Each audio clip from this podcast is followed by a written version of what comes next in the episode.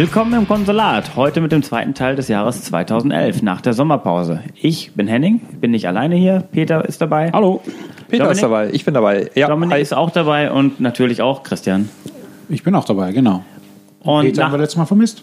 Peter haben wir vermisst, aber er hat sich auch gut vorbereitet in der Zeit und hat seine Hausaufgaben gemacht und ein extrem langes Spiel gespielt, was äh, ich leider nicht geschafft habe. Bitte, hau rein, Peter. Xenoblades. Xenoblade Cl- Chronicles äh, ist dann Mitte 2000, also am 19.08.2011 erschienen. Ähm, na, ein Jahr vorher, glaube ich, schon in Japan, aber sowas dauert natürlich immer. Ähm, ist ein japanisches Rollenspiel, ein Teil der Xeno-Serie. Da gibt es halt verschiedene von, schon, ich glaube, seit der Playstation, also Xeno-Saga und ähnliche, die aber ähm, jetzt inhaltlich von der Story her nicht wirklich was miteinander zu tun haben, äh, aber thematisch irgendwo. Also vom Setting her sind die alle so eine Mischung aus, ähm, ja, einerseits Fantasy, aber auch Sci-Fi. Also es geht viel um Maschinen und, ähm, aber trotzdem halt irgendwo letztendlich doch ein typisch japanisches Rollenspiel dabei. Also gemixt. Ähm, ja, was für eine Art von Spiel ist es überhaupt? Ähm, ist es eher so ein, so, ein, so ein Spiel wie Final Fantasy, so ein bisschen schlauchiger oder eher sowas Offenes wie, wie Skyrim? Ähm, das würde ich eher sagen, das ist so, ein, so, so genau so eine Mischung, eine perfekte Mischung meiner Meinung nach. Ähm, also es gibt eine ziemlich offene Welt, eine sehr offene Welt mit sehr, sehr vielen Sidequests, aber das ganze Spiel ist extrem storygetrieben. Also mit vielen Zwischensequenzen, die alle auch vertont sind, äh, cineastisch gemacht schon alles. Also für Leute, die lieber eine Story mögen, ist das was. Also es gibt ja auch Leute, die, wie ich zum Beispiel bei Skyrim sagen würde, das ist mir vielleicht von der Story her zu wenig und zu viel anderes, Sidequests und ähnliches. Bei dem Spiel ist es so, dass die Story wirklich einen da treibt und man trotzdem aber extrem viel Freiheiten hat, verschiedenste Arten von äh, Sidequests zu machen. Ähm, ja, warum geht es erstmal, wenn ich sage storylastig? Ähm, das ganze Spiel so auf dem auf dem quasi gefrorenen Körper von zwei Göttern. Äh, eine Gott heißt Bionis, der andere heißt Mechonis oder Mechonis. Wie man am Namen schon hört, also Bio auf dem einen Planeten, also auf diesem ja, Planeten nenne ich es jetzt mal einfach, auf dem einen Körper leben eher so, so menschliche Wesen ähm, oder tierische Wesen und auf dem anderen eher so mechanische Wesen, also Roboter, ähnliche Sachen. Und die beiden befinden sich im Krieg und ähm, man übernimmt die Rolle eines ähm, des Helden ähm, Schalk, der halt ein, ein menschenähnliches Wesen ist, also ein, äh, ich glaube, die, die, die Rasse oder die, die, die heißen Homs, äh, also ähnlich wie Human dann wahrscheinlich. Und äh, man ist im Besitz eines Schwertes, das äh, Monado, was auch ähm, auf dem Cover zu sehen ist. Also es ist elementar, dieses Schwert. Und als, als Schalk hat man halt dieses Schwert und äh, lernt im Laufe des Spiels auch so ein bisschen die, die Besonderheiten dieses Schwertes kennen. Ähm, denn das, dieses Schwert hat eine besondere Rolle. Ähm, und es wird gesagt sozusagen, dass das in diesem Krieg zwischen, zwischen den ähm, Mechonis und dem Bionis ähm, eine entscheidende Rolle spielen wird. Und man lernt das Schwert dann im Laufe des Spiels besser kennen und mit neuen Eigenheiten. Ähm, ähm, dieses Schwert ist also auch spielerisch elementar. Man kann dann auf einmal zum Beispiel die, ähm, die Moves der Gegner voraussehen durch das Schwert und dann natürlich dementsprechend reagieren. Ist das ein, ähm, äh, Entschuldigung, dass ich mal reinspringe. Ja.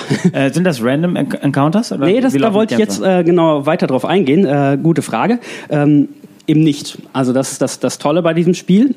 Alles geht quasi ineinander über. Es gibt quasi nicht irgendwie einen, Kampfbildschirm und einen Oberweltbildschirm oder ähnliches. Du läufst die ganze Zeit auf dieser riesigen Oberwelt rum und siehst alle Gegner. Und das ist auch das Besondere, denn die Gegner sind teilweise riesengroße, so eine Art Dinosauriertiere äh, oder manchmal auch irgendwelche kleinen Gegner. Und du siehst alle und du kannst dir entscheiden, okay, vor diesem riesigen Gegner, den ich da sehe, der total beeindruckend ausgeht, äh, weiche ich lieber aus und laufe so drum herum. Und andere Gegner, da läufst einfach direkt drauf zu, um die anzugreifen. Und es wird nicht extra irgendwie dann noch eine Ladezeit und den Kampfmodus, sondern das geht ineinander über. Und der Kampfmodus ist dann letztendlich, man bewegt sich weiterhin so frei herum, wie man in, einem, in der Oberwelt auch ist, greift dann aber dabei an. Und da hat dann man quasi so ein Menü. Das ist ja eigentlich kein richtiges Rollenspiel dann, oder? Doch, du kommst ja dann in diese Richtung, du hast diese ganz normale Auswahl von, von so, verschiedenen. Also Rollenspiel-Moves du, du und weichst nicht Special aktiv Moves. aus und äh, Ähm, greifst nicht aktiv an, sondern du, du gibst den Befehl zu Also du handeln. läufst weiterhin rum, aber Mhm. mit dem Digipad suchst du dann quasi aus, welchen Special Move, den man sich sonst aussuchen würde, man machen will. Zum Beispiel Mhm. läuft man dann an eine Seite des Gegners und sucht dann einen von den Move an, der zum Beispiel halt die Spezialfähigkeit hat, den Gegner zum Wanken zu bringen. Das heißt, man geht dann an die Seite, macht diesen Move, dass der Gegner zum Wanken kommt und dann kann der andere äh, Freund in deiner Party dann zum Beispiel sagen, ah, okay, der hat den zum Wanken gebracht, jetzt mache ich so einen Stoß, dass der umfällt. Und der dritte macht dann irgendwie so einen, so einen Schuss, dass der, dass umgefallene Gegner irgendwie äh, gelähmt sind oder so. Das heißt, da ist sehr viel Teamwork drin, dass man wirklich seine Party benutzt. Ähm, das heißt schon ein richtiges Rollenspiel. Und es ist auch die, dann diese extra Kampfmusik, wie man sie bei japanischen Rollenspielen normal so hat. Aber es geht halt alles ineinander über ohne Ladezeiten. Man sieht es nicht, es sieht gleich aus. Und du hast gerade Digi-Kreuz gesagt. Ähm, Ich kann mich erinnern, dass das Spiel in einer Special Edition oder in einer geringeren Auflage auch mit einem roten Controller ausgeliefert wurde. Das war das Spiel, ne? Ja, ja. Wegen des roten Schwertes bin ich eben wieder drauf gekommen. ähm, heißt das, du spielst es mit einem normalen Controller? Man kann es sowohl Es ist ein Wii-Spiel. Es ist ein Wii-Spiel, Ich weiß nicht, ja. ob wir das überhaupt schon haben wir gar nicht haben. erwähnt. ne? Also alle 360-Only-Besitzer jetzt ganz tief enttäuscht. Ja. Ja, exklusiv für die Wii. Exklusiv für die Wii. Äh, ähm, man kann es mit der, mit der Wiimote spielen.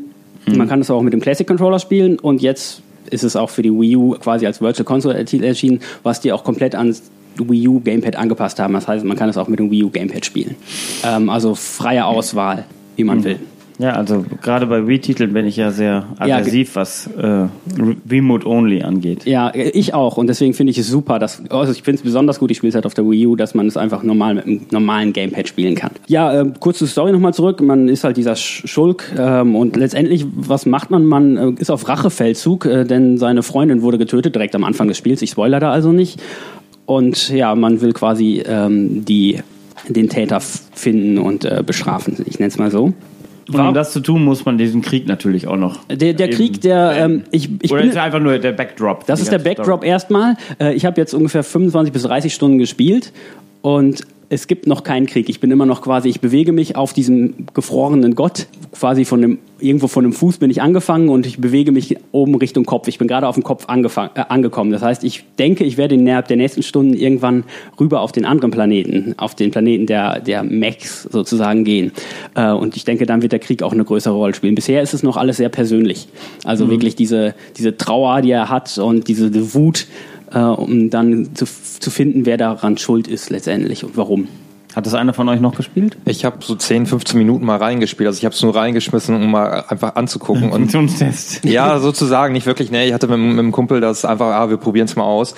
Und äh, ich kann natürlich jetzt zum Spiel nichts sagen, außer dass es mich sowohl grafisch dann erstmal beeindruckt hat, weil du am Anfang auch dann äh, diese Riesen dann irgendwo am Hintergrund siehst und man hat halt schon irgendwo gehört, äh, spielt dann halt auf diesen äh, Figuren.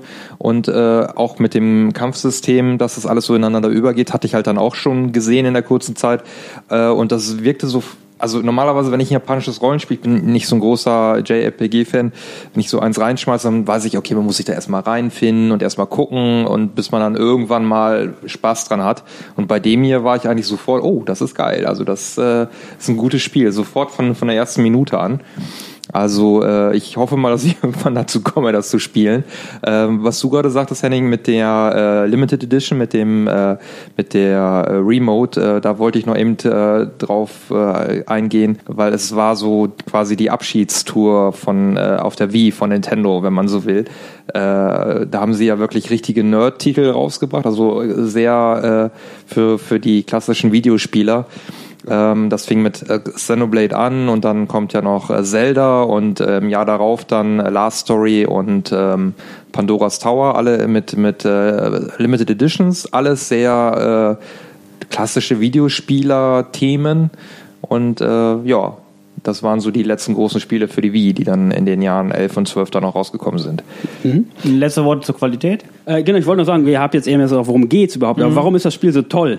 Äh, erwähnt habe ich ja schon mal, dieses, dass alles so ineinander übergeht.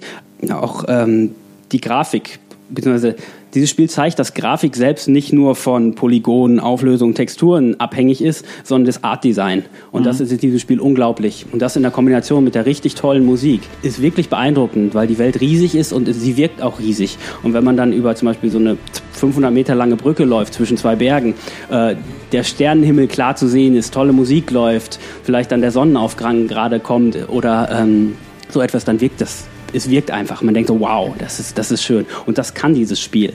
Äh, so dass man, als ich erst früher nur Videos gesehen habe, ich gedacht, hm, pff, weiß ich nicht so. Als ich dann gespielt habe, ich so, wow, das ist wirklich beeindruckend.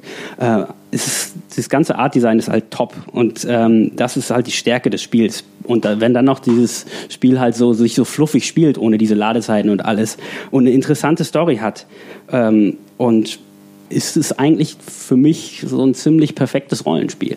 Ich glaube, die, die Meinungen gehen auch so in die Richtung, dass das wirklich in der Generation das beste JRPG auf den Heimkonsolen ist. Das kam jetzt für Wii U nochmal als Remake. Also Nein, nein, ein anderes Spiel. Chronicles X ist ein anderes Spiel. Ist es sieht aber genauso aus auf den Screenshots. Ja, ist, Deswegen- es ist es also auch dieses offene Welt und sehr ähm, bombastische, riesengroße Welt. Ähm, und es spielt sich auch vom Kampfsystem gleich letztendlich. Es ist eine komplett andere Story, es spielt auf einer Also komplett hast du anderen beide Welt. schon ausführlich gespielt, ja. Nee, aber ich, ich, ich habe mich halt für informiert. Mhm. Äh, und es ist halt nicht mehr storygetrieben. Das, das X ist dann also wirklich mehr so wie Mhm. So so, ein Monster Hunter. Wie, wie so ein, ja, oder, oder so ein Skyrim, keine Ahnung. Die, Skyrim ist ja auch eher. Ne, kommen wir später. Looten und Leveln? Nee, Ne, Nein. Loot und Level, das meine ich damit gar nicht, sondern einfach nur, dass quasi die Hauptstory nicht der Drang ist, das Spiel weiterzuspielen. Ja, das meinte ich damit. Ja, ja, hast recht. Das ist, ist bei Xenoblade Chronicles schon, bei Chronicles X nicht. Ähm, ja gut, ähm, das Spiel war halt super lang, super teuer, weil es irgendwie selten war. Ähm, und jetzt gibt's halt für die Wii U auf Virtual Console für 20 und im Angebot 10. Also wer da Interesse hat, unbedingt es zu besorgen. Ich glaube, die Limited Edition war teuer. Die andere war jetzt normalpreisig. Normalpreisig heißt aber auch 40, 50 Euro. Ja, ja, 40 Euro, 30, 40 Euro schon, aber. Ja, ja, für einen Nintendo-Spieler ist das schon viel Geld. Ne? Nein, es ist, es ist halt trotzdem nicht nachgeschmissen wie die meisten. Xbox-Spiele. ja, das stimmt. Es gibt ja wie Spiele für Versandkosten mittlerweile. Ja, genau. Also dann richtig. ist das schon. Das gehört nicht dazu. Äh, ja. gut, dann können wir jetzt auch endlich weitergehen. Also, Ja. Man merkt schon, äh, das Spiel hat mir sehr gut gefallen. Der Kampf zwischen Menschen und Maschinen, beziehungsweise eben Menschen und Menschen, die durch Maschinenteile vielleicht noch Übermenschen geworden sind, ist das Thema des anderen Spiels, das wir auch noch zur gleichen Zeit, quasi gleichzeitig veröffentlicht wurde. Woche ja? später. Eine Woche später, und es handelt sich um Deus Ex Human Revolution. Und in Washington versammeln sich heute Abend die Massen weiterhin vor dem Kapitol. Sie fordern, dass der Kongress die Veränderung der Fähigkeiten des menschlichen Körpers strikt reglementiert. Reaktion auf die Behauptung des Biotechnologie-Experten David Sarif, sein Unternehmen habe einen Weg gefunden, human kontrollierte Evolution für alle zugänglich zu machen. Ähm, für beide Konsolen, also für Xbox und äh, PlayStation erschienen. Und ich glaube, jetzt kam es auch kürzlich nochmal für die für die größeren raus oder nochmal für die alten in, in besserer Qualität? Irgendwas Nein, war da es, noch. es, es gab eine, ähm, einen Director's Cut von. Den Director's Cut gab es schon auf der alten Konsole, Genau. relativ schnell, aber jetzt gab es noch mal eine aufgehübschte Version für die, für die neuen Ach so, okay, das meine wusste ich auch, gar nicht. Das dass ich das jetzt nicht ist. Halt Nein, die, die auch beliebten nicht. äh, Definitive Editions oder was das war. Ich, ich habe da den Überblick verloren, Ja. welche Spiele jetzt alle neu Wii- aufgelegt wurden und welche Von. Wii U wurde es auch noch aufgelegt. Also im Zweifel wurde, wurden die Spiele neu aufgelegt, ja. Ich meine, ich hätte Werbung dafür gesehen und also, dann aber als Director's Cut. glaub ich. Vielleicht meinst du auch den Nachfolger? Nein, Okay. den gibt's noch nicht. Gibt's noch nicht. Aber der kommt, Kommt jetzt aber. auch bald, im März, glaube ich. Ja, genau. Wahrscheinlich haben sie deshalb vorab noch mal Gibt auch Sinn. kassiert. abkassiert. Ja, Ja, Gut, aber jetzt zu den Qualitäten des Spiels. es genießt ja einen doch recht guten Ruf. Ja, ich habe es leider jetzt erst vor zwei Tagen angefangen und äh, bin noch nicht so weit. Ähm, erster Eindruck, äh, sehr viel äh, Geschichte, Story, äh, die einem nahegebracht wird. Äh, es ist ein Ego-Shooter vom Wenig Shooter. mit, mit wenig Shooter, wenn man will. Wenn man will. Wenn man will. Man ist recht frei in seiner Entscheidung, wie man die Levels spielt. Ja, ich habe jetzt gleich den höchsten Schwierigkeitsgrad mir rausgesucht, weil ich dachte, ich will schleichen. Ähm, dann macht musst das, du's sogar. Dann macht das eigentlich mehr Sinn, äh, gleich den höchsten Schwierigkeitsgrad zu nehmen, äh, weil dann hast du keine Chance. Sobald du gesehen wirst, wirst du erschossen. Ja, Also auf der mittleren Stufe, ich habe jetzt auf mittlerer äh, mich mal ein paar Mal entdecken lassen natürlich. Äh, Ja. Nicht, dass mir das jemals passiert Ich hab wäre. das auch nur getestet, ja. Ja, genau. Äh, hast du auch schon keine Chance mehr. Sobald da drei, vier Gegner sind. Also klar, man kann sich verpissen und dann regeneriert sich die Energie wieder. ja, aber das ist auch doof. Also Ja, aber das ist eigentlich ja, will man dann, ja das ist nicht das nicht die Idee des Spiels. Ja, die Idee Und- ist schon wirklich sich unerkannt. Also man kann ja am Anfang der Mission wählen, ob man lieber unerkannt ist oder ob man alles umbringen will.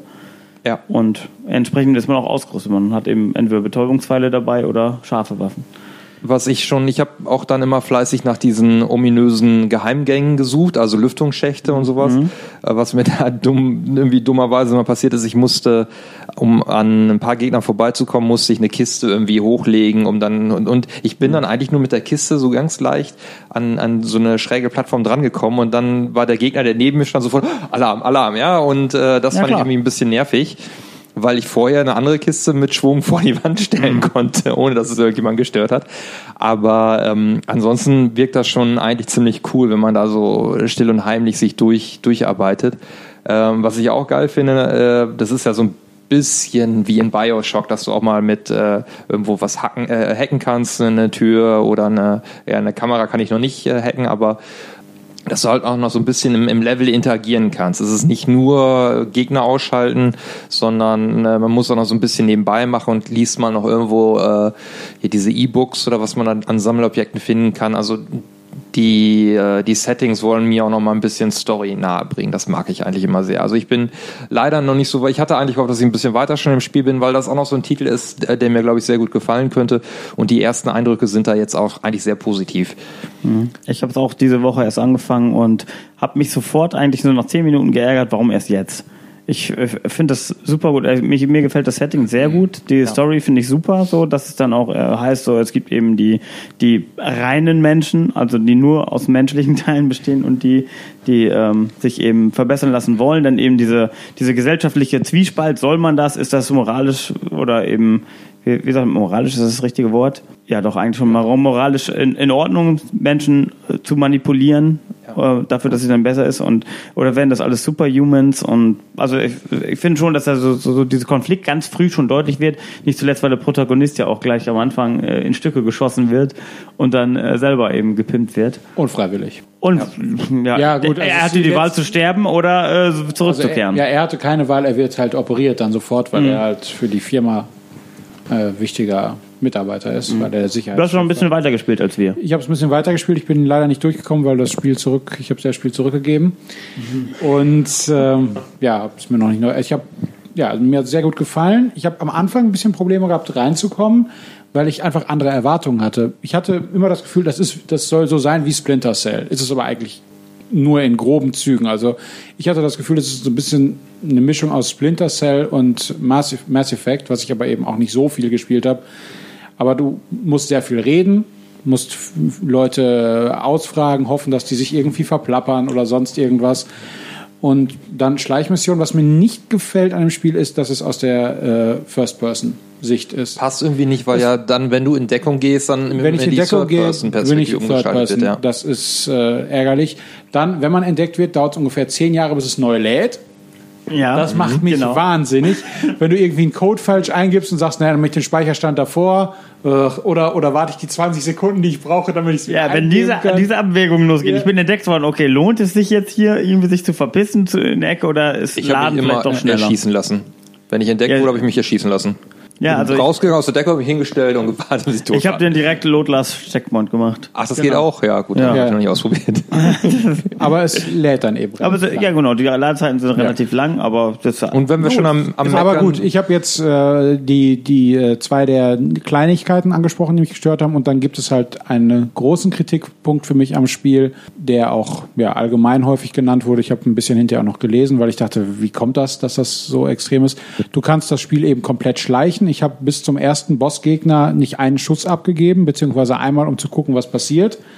Und beim und der erste Bossgegner ist äh, ein Munitionsschlucker und auf, und ich also ich hatte jetzt einfach äh, Waffen mit dabei, aber theoretisch äh, hätte es auch sein können, dass ich da unbewaffnet auf einmal auf einen Bossgegner treffe und ja, dann sieht das natürlich schon ein bisschen blöd aus. Ja, das war ein Problem. Es bricht ja auch mit dem Spielprinzip. Es bricht absolut mit dem Spielprinzip, es passt nicht rein. Grund war, habe ich dann anschließend gelesen, dass, der, dass die Entwickler die Bosskämpfe ja, outgesourced haben und die von eben einem anderen Studio entwickelt wurden und da wurde, wurden hinterher reingeklatscht. Und weil die Kritik daran so groß war, hat man das dann wohl in dem später erschienenen Director's Cut ein bisschen entschärft, so dass man da andere Methoden hat. dass es zum Beispiel bei bestimmten Bossgegnern gibt es eine zusätzliche Etage, wo du dann eventuell durch den durch die irgendwie hörst, wie die äh, unten rumlaufen oder so und weißt, wo die sich bewegen und solche Geschichten. Mhm. Soll ein bisschen besser sein im Director's Cut, aber habe ich eben nicht gespielt. Ich musste Vorlieb nehmen mit mit Ballern und ja gut, ich bin immer super ausgerüstet, was Waffen angeht. Ich benutze sie halt nur nie, außer wenn es zu den größeren Gegnern kommt ja, aber ansonsten, wenn ich also jetzt die negativen Punkte alle angesprochen habe, ich finde die, die Ermittlungen, die man da führt, wo man Sachen sucht, äh, nach Beweisen sucht, wo man nach äh, Geheimgängen sucht, finde ich fantastisch. Macht unglaublich Spaß. Es ist spannend, wenn du sagst, oh, hoffentlich komme ich da durch, das könnte knapp werden. Und also es ist einfach ein sehr gutes Schleichspiel, wenn man sowas mag. Und also mir hat es richtig gut gefallen, soweit wie ich es gespielt habe. Und ja, ich kann nur eine Empfehlung für das Spiel aussprechen. Das ist super. Okay. Ähm, dann gehen wir mal weiter. Ähm, auf der Liste steht noch Tropico 4, was aber keiner von uns gespielt hat. Äh, und Ja, wollten wir auch streichen, weil äh, vorher ja auch Tropico 3 schon mal da war und, Und das haben wir nicht jetzt auch nicht besprochen. Ja. Ähm. Nächste streichen wir auch. Also das ist Dri äh, Driver San Francisco wäre das nächste richtige Okay. Spiel.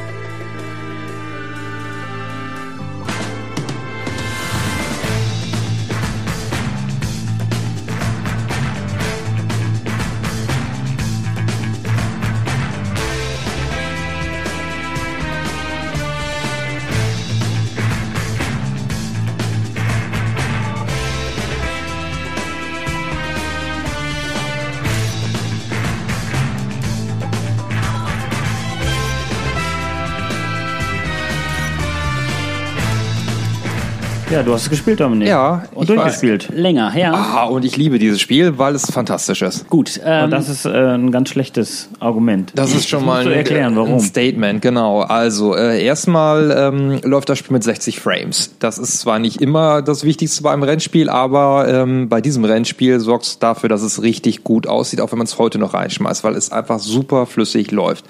Rennspiel. Ich bin jetzt auch gerade etwas irritiert. Ja, das ist ein Rennspiel. Ähm, auch es ist äh, Open World. Niki Äh, nennt ja sogar GTA-Rennspiel, wenn man ein Auto fährt. Und irgendwie drei Missionen mal ein Rennen fährt. Ähm, äh, die, worauf ihr wahrscheinlich äh, hinaus wollt, ist, äh, dass es eine Story gibt. Und ähm, Die gibt es in Need for Speed auch. dass es eine ähm, merkwürdige, auf den ersten Blick Designentscheidung gibt, dass man ähm, mehr oder weniger so ein äh, Geist ist. Geist ist, ähm, der von einem Fahrersitz in einen anderen Fahrersitz sich teleportieren kann, wenn man so will. Also du, man kann andere Fahrer übernehmen. Also man ähm, fährt ganz normal, zoomt dann äh, in so eine Google Maps Karte dann mehr oder weniger raus, sucht sich das nächste Auto raus, zoomt dann da wieder rein und fährt dann da weiter. Das hört sich erstmal, wenn man es nicht spielt, hört sich irgendwie völlig bescheuert an, ähm, sorgt aber dafür, dass das Spiel ähm, von der Dynamik her äh, richtig gut funktioniert. Also es ist ja äh, Driver, äh, ist ja klar, also man spielt einen Cop und verfolgt alle möglichen Gangster und äh, ich, Story weiß ich gar nicht mehr so genau, aber äh, auf jeden Fall ist man sehr viel in Verfolgungsjagden unterwegs und die übliche Verfolgungsjagd in äh, Computerspielen läuft ja oft so ab, dass man einfach stundenlang hinterherfährt, der andere Gegner hat dann irgendwie ein bisschen abgehängt und man arbeitet sich so langsam wieder ran, dann rammt man ihn einmal, fährt er wieder weg, man rammt ihn nochmal, langweilig. Ja, bei Need for Speed hast du gerade genannt, da ist das so. Wenn man da als Polizist unterwegs ist, kann ewig dauern. Du kannst dann, dann scheiterst, du ist die Zeit abgelaufen, fängst wieder von vorne an. Bei äh, Driver San Francisco ist das so, ähm, du fährst lustig hinterher, rammst ihn vielleicht mal, merkst dann, ah, jetzt ist er ein bisschen weit weg, zoomst raus, das Spiel stoppt dann auch. Gehst so ein bisschen nach vorne, also die, die äh, Reichweite dieses Rauszooms und wo du dann das nächste Auto auswählen kannst, wird immer größer im Laufe des Spiels. Guckst mal so ein bisschen beim Gegenverkehr, oh, das ist ein schöner LKW, da zoom ich rein und dann kommst du ihm mit einem fetten 40-Tonner entgegen und bretterst ihm einfach frontal in die Karre. Ja, das ist wunderbar, ja. Und ähm, so gibt's da viele Stellen im Spiel, wo man genau so handeln kann und dadurch wird das alles nicht so langatmig, sondern macht einfach Spaß. Das Fahren macht auch wahnsinnig viel Spaß. Also die Karren sind alle, es sind viele diese typischen Muscle Cars, äh, sehr driftlastig ausgelegt. Also ich glaube, äh, du hast auch extra eine, eine Taste für, für Handbremse, die dann auch die Autos richtig zum Driften bringt. Und es macht endlos viel Spaß, da rumzuheizen. Ja? Also äh, Online-Modus gibt's dann auch noch, der macht auch Laune. Also für mich ist das äh, auch wieder eins dieser richtig geilen Rennspiele auf der 360. Also wir haben das, glaube ich, mal, also Christian und ich haben das auch mal angespielt. Als Genau, wir wir, haben es bei Dominik angespielt. Ich hab's, du hast, glaube ich, mehr zugeguckt, oder? ich hatte es vorher schon mal bei Ach so, Dominik ja. angespielt und ich war auch sehr angetan. Ähm, ich kenne jetzt halt, wie gesagt, wahrscheinlich nur so die ersten ein, zwei Stunden höchstens. Ähm, aber das, dieses Prinzip des Fahrerwechselns ist halt wirklich äh, sehr smooth gelöst. Also es ist nicht irgendwie, also es geht gut von der Hand. Ähm, das Setting San Francisco finde ich auch toll. Es ist so ein bisschen, zu welcher Zeit spielt das eigentlich? Äh, aktuelle Zeit, ja. Aktuelle Zeit. Aber es hatte irgendwie so ein bisschen Zeitgenössisch. zeitgenössisch. Es hat aber irgendwie so ein, so ein dieses Flair so ein bisschen für diese alten 70er. 70er Jahre, so Bullet oder irgendwie sowas. Ja, weil halt die entsprechenden Autos sind ja dann Als auch mit mit drin, Autos, ja. genau. Es ist San Francisco ist ja von der, von der Architektur dann auch oder von der Landschaft her sehr passend für so ein, für so ein Rennspiel, mehr oder weniger Rennspiel. Also mir hat das auch sehr viel Spaß gemacht und ähm, ich kann deine positiven Worte verstehen. Es ist halt nur äh, nicht so dieses klassische Rennspiel, dass du wirklich Rennen fährst. Das gibt's natürlich im äh, Online-Modus, glaube ich, kann man normale Rennen fahren, aber sonst halt nicht. Ja, sonst ist es halt immer dieses, okay, ich muss jetzt mal irgendwo einen Gegner wieder aufhalten oder ich muss von A nach B fahren mit, mit Zeitdruck. Und dementsprechend habe ich es halt auch eben gesagt, so, hm, Rennspiel, weil ich fand es nicht als Rennspiel, habe es nicht als Rennspiel es- eingestuft. Ja, Ich habe jetzt nicht so viel gespielt. Ich habe es auch nicht als Rennspiel empfunden. ja, aber du kannst doch nicht sagen, Rennspiele sind nur, wo du dann auf Platz 1 fahren Es musst. ist ein, irgendein Spiel Na gut, das ist mit ein Rennen. Autos, Ja, aber Man, man fährt nur mit Autos rum. ja, aber nicht Rennen. Ja, Ja, Das es ist ein war kein Autofahrspiel. Ja, ja, ja, ja. Fahrsimulator. Ähm, Ist ja auch wurscht, wie, wie man das jetzt einpreist. Wenn alles, es Spaß macht, ist, es doch, rumfährst. ist es doch Genau. egal. ja. Klar. Ich Und, habe ja, ich leider hab- auch nur einen kurzen Ersteindruck Ja, zu dem Spiel und ich kann auch hier niemandem widersprechen. Ich fand das auch sehr Also es witzig. gab, gab ja äh, einige Open-World-Rennspiele ähm, auf der 360. Äh, Midnight Club LA haben wir besprochen. Wenn man das sich heute anguckt, ähm, Vollschrott. Nein, das, Doch. das ist, ja, das sieht optisch merkwürdig aus, weil das eben nicht mit 60 Frames läuft. Ähm, dann hatte ich noch irgendwas reingeschmissen. Das hast mich durcheinander gebracht. Ähm, Drive Unlimited? ja, genau. Ja, das war Tesla damals Unlimited. schon. das war damals schon nicht gut. Ja, aber das Doch, hat, damals sah es gut aus, aber wieder auch schon anderen nicht Schwerpunkt. überragend. Aber so, weil wegen den 60 Frames Mhm. und der guten Optik kannst du dir das heute auch immer noch angucken. Ja, wir haben es ja vor ein paar Monaten gespielt. Also das sieht wirklich noch vernünftig aus. Also ich Ja, meine, The Crew äh, auf, heute auf der Xbox One, PS4 äh, ist dann vielleicht noch eine andere Variante, die man dann noch damit ins Auge fassen müsste. Aber sonst Driver auch heute noch. Ja. Okay, alles klar. Hier. Ich habe es mir, was ich, eins, was ich sagen wollte dazu, als ein Spiel aufgeschrieben, was, wenn wir jemals mit dem Podcast durch sind, ich nochmal in Angriff nehmen werde, weil mir der kurze Einblick, den ich hatte, sehr gut gefallen hat. Äh, den nächsten Titel habe ich, glaube ich, auch mal gesehen ähm, bei dir. Der hat mir aber nicht so gut gefallen. A Dead Island. Hast, hast du das weitergespielt, Dominik?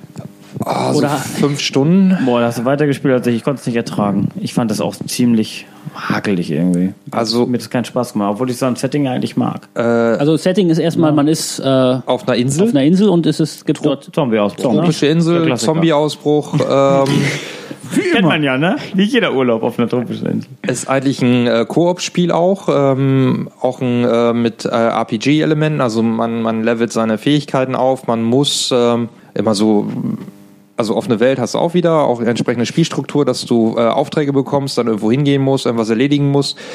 Ähm, der Kampf gegen die Zombies findet sehr viel mit Schlagwaffen statt, die man dann auch noch selber ein bisschen aufmotzen kann. Äh, muss auch immer wieder die, die äh, Gebäude dann mal absuchen, dass man da irgendwelche neuen Waffen findet. Kann dann auch teilweise nochmal mit äh, Autos, glaube ich, dann noch ein bisschen rumfahren auf der Insel. Äh, komplett aus der Ego-Perspektive ist man eigentlich unterwegs. Das sind so, so die, die rund, rund, runden Fakten. Ich habe es nur solo gespielt. Mir fehlte so ein bisschen die Dynamik. Also es war dann doch wieder, also man hatte nicht so richtig Bock da mit den Zombies sich rumzuprügeln, weil es war immer so, die Waffen gingen dann irgendwann mal kaputt, musste sich doch wieder ein bisschen zurückziehen und ah, irgendwie fehlte mir der Spielfluss. Ja, beim, beim ähm, Borderlands oder sowas, da äh, ist man eigentlich immer lustig dabei, bis man mal stirbt, aber hier hast du auch mal so ein Gefühl, ich weiß gar nicht, wenn, wenn du stirbst, war, war Checkpoint oder letzter Spielstandladen, irgendwie war der Fluss nicht so gut. Und ansonsten, ich fand das cool, dass du halt in der Welt so ein bisschen einfach so machen konntest, was du wolltest, auch ein bisschen was entdecken und aufleveln ist immer gut aber so die ganz große Begeisterung wollte sie nicht einstellen. Das habe ich auch einfach irgendwann aufgehört. Also es war auch nicht irgendwie so ein Punkt, wo ich jetzt nicht mehr weitergekommen wäre oder so, sondern es war einfach so, ah, okay, jetzt spiel was anderes. Dann ähm, lassen wir Ähm, das doch. ich dabei, weiß oder? aber, dass, dass da doch einige sind, die, die das Spiel wirklich mögen. Also ich, aber ich habe den Punkt nicht gefunden, warum es einige gut finden. Okay. Ja, viel mehr kann ich dazu auch nicht sagen. Ich fand's auch, äh, ich hatte mich drauf gefreut und dachte, ja, Dead Rising, aber jetzt mal irgendwie auf einer Insel statt im Kaufhaus, aber nee, leider nicht. Es, es spielt sich anders, spielt sich hakeliger, spielt sich schlechter. Ja, das ist schon gut mit dem fehlenden Spielfluss. Eigentlich ganz gut getroffen, Dominik. Der nächste Titel auf der Liste ist El Shaddai, Ascension of the Metatron. Ähm, ist auch für beide Konsolen erschienen. Jo. Ist das richtig? Ja.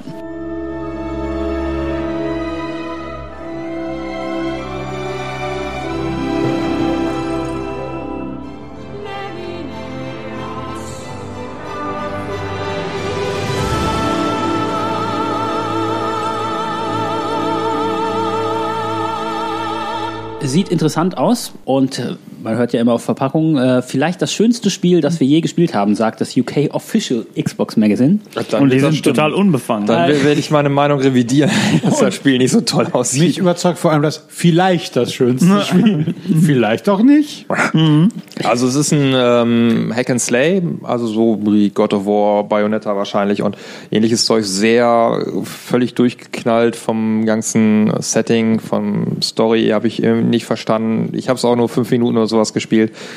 Wirkte jetzt nicht so fürchterlich schlecht, aber ähm, also ich habe ja Bayonetta bis heute noch nicht gespielt, also vielleicht sollte ich erstmal mit den besten Spielen anfangen und dann mal gucken, wie sich El Shaddai da im Vergleich schlägt. Hast du God of War gespielt oder nicht? Bayonetta meinte ich, wollte ich durchspielen. Aber God of das War? Beste. Ach so. War. Ich habe mich überzeugen lassen, dass Bayonetta das wahrscheinlich beste Hack and Slay ist. Ja. Vielleicht noch Ninja Gaiden, War aber das De nicht Devil May 1 vielleicht noch. War das bei euch nicht sogar das Spiel des Jahres? Für mich auf jeden Fall. Für mich auch. Ja, dann. Äh, ja, jedenfalls El Shaddai Ja. Nochmal. sieht optisch ganz interessant aus. Das, Ja, aber das ist wack. Also wirklich, das sie- sieht wirklich anders aus als andere Spiele. Das ist eben das, womit es überall gepunktet hat. Wurde deswegen wahrscheinlich auch ziemlich hoch bewertet, weil das mehr eine Art Kunstwerk ist als ein. Also das Hack and Slay ist bestenfalls mittelmäßig, finde ich. Ich habe es jetzt nicht, auch nicht so weit gespielt, also mehr als fünf Minuten, aber, aber auch nicht so weit und ich fand's ja erträglich, sag ich mal, aber nichts, wo man sagt, ja, da wird das Genre neu erfunden oder so. mir das gerade noch Aber Und- visueller Augenschmaus? Oder? Es, sieht- es sieht wirklich super aus.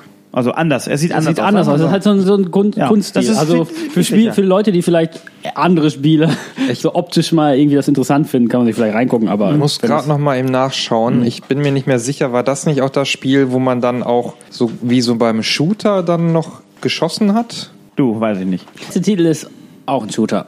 Oh ja, aber da kennt, kennt jemand sich richtig gut mit Ja, aus. Resistance 3 für PS3 hm, exklusiv natürlich.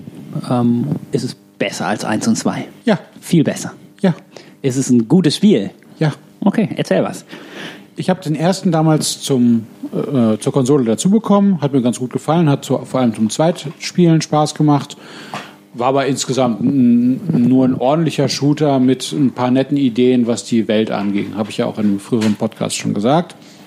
Teil 2 hat dann äh, die Geschichte zwar fortgeführt und das auch ganz interessant, hat aber äh, keine wirkliche Neuerung reingebracht und hat, hat mir nicht so richtig was gegeben, auch weil der Zwei-Spieler-Modus wegfiel, beziehungsweise durch so einen ganz komischen Quatsch ersetzt wurde, der keinen Spaß machte und schlecht aussah.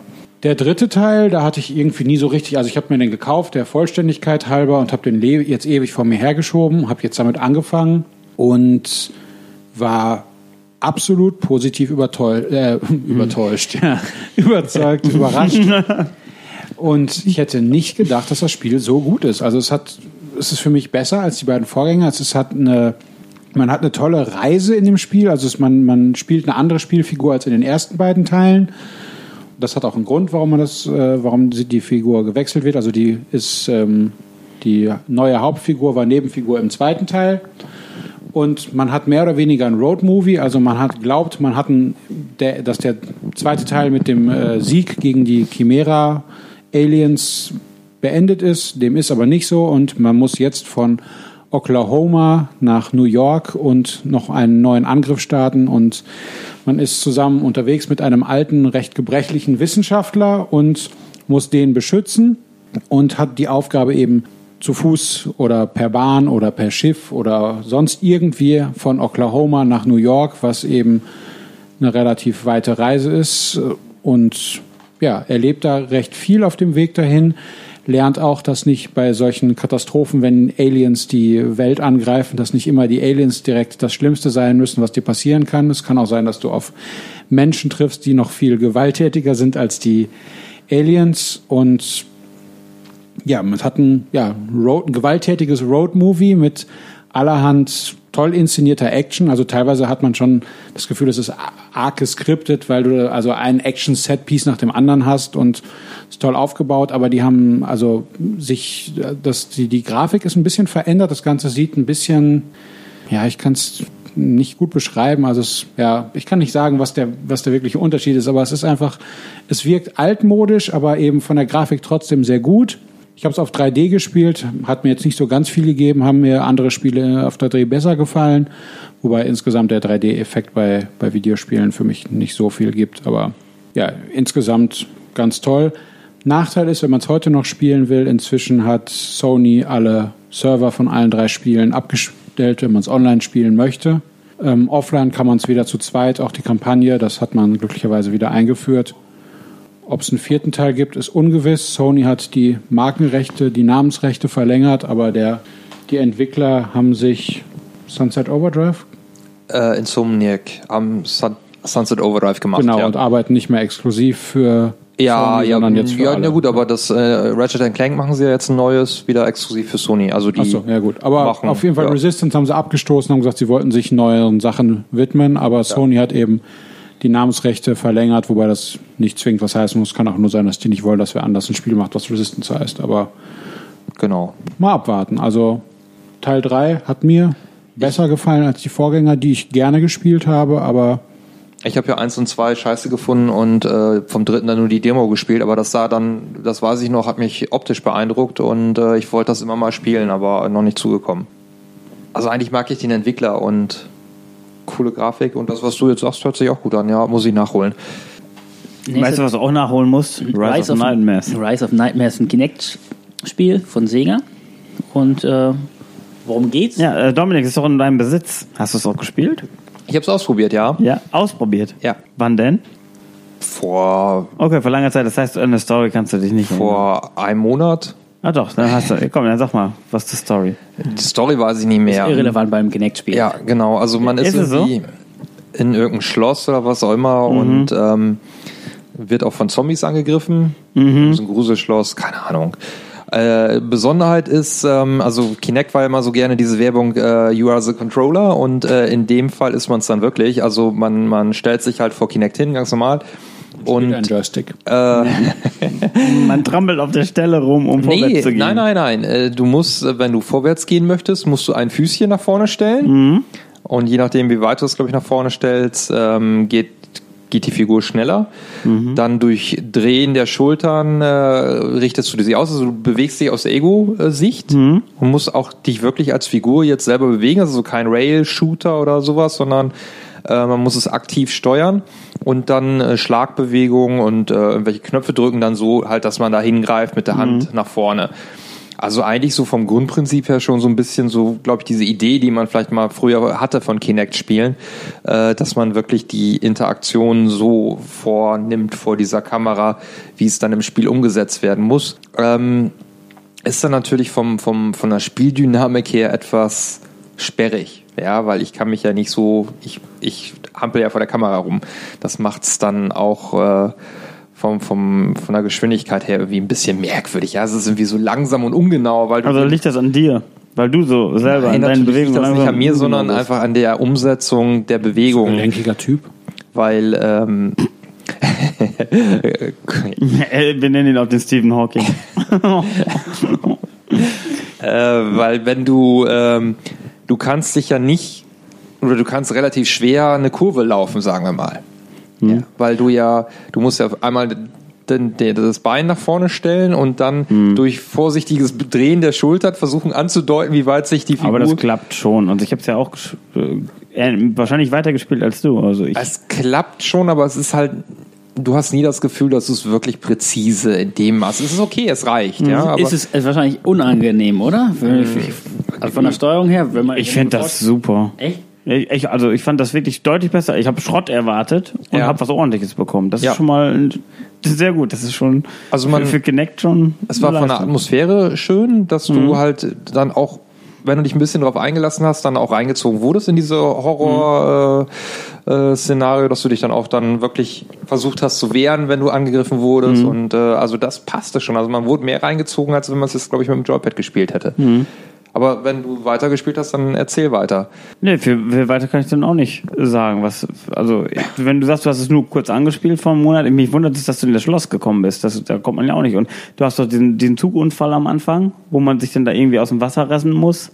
Ah ja, ja, über irgendwelche äh, Sch- äh, Zug-Anhänger da Genau, drüber genau, laufen. so ah, das war laufen. scheiße, ja. Ja, ja, genau, das ist dieses Laufen. Deswegen meinte ich, man muss ja irgendwie auf der Stelle laufen oder was. Das war ja nicht mit Füßchen nach vorne setzen, soweit ich weiß. Man musste auch aktiv springen und sowas. Das war so, so ein bisschen Das wie, war so wie ein- Quicktime-Events, bloß halt mit äh, Bewegung. Das, ne? das kann, kann wohl sein. Also es wurde schlecht angeleitet. Das hat mich ein bisschen geärgert. Ja, genau, da bin ich auch ein bisschen länger für gebraucht. und war schon genervt. Ne? Ja, aber im Schloss dann ging es eigentlich. Ne? So hier, oh, finde Waffe. Und, oh, da kommt ein Zombie. Zack, Ja, erstmal ich habe mir nur das. Gute offenbar gemerkt. Das ist ja, eben. ist ja schön, dass das so eine gute Erinnerung ist. Also das ist schon. Ich fand's gut, Kann- ja. Ich finde es auch spannend jetzt irgendwie. Also kein man- 90er-Titel, Man aber- ist immer äh, mit, das Leben scheint immer bedroht in Ja. der Situation. Das, Also eins- das ist ja genau das, was das Spiel erreichen will. Also eins der guten Kinect-Spiele. Ja. Definitiv. ich, ich würde schon sagen, das ist ganz ordentlich, ja. Also ich, ich, es gab nie einen offiziellen Test in Deutschland, oder? Weil das Spiel ja nie offiziell hier entschieden ist. Ich weiß nicht, ob es jemals Ich irgendwie getestet wurde.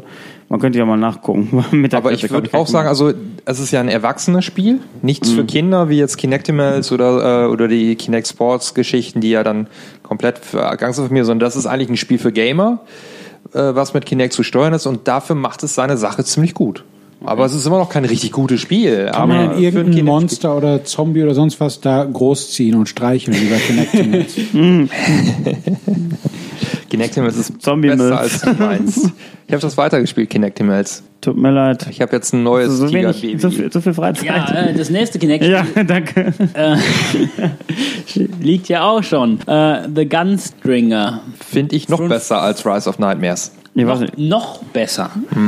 Ähm, okay, es sieht ein bisschen äh, kindgerechter aus. Nee, ist es aber auch nicht. Ist es auch nicht? Nee. Äh, Es geht um Rumballern im Wilden Westen. Ja, äh, das Coole ist, ähm, das ist so eine, wie heißen die blöden Figuren, wo oben die Bändchen dran sind?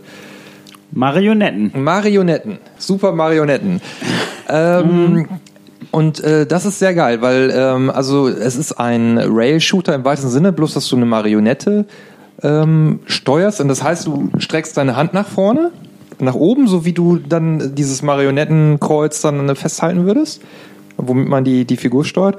Und so dann durch Schwenken nach links, rechts mit deiner Hand bewegst du dich auch nach links, rechts und wenn du nach oben ziehst, dann springt die Figur. Und wie schießt man?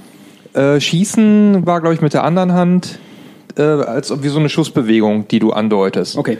Für unsere Zuhörer, Dominik macht sämtliche Handbewegungen, gestikuliert wild umher, also ist aufregend. Ähm, ich hatte auch gerade drüber nachgedacht, vielleicht ein Foto zu machen und an seine AfD-Bewerbung anzuheften, als er die Hand nach oben gestreckt hat. Aber es war die linke Hand.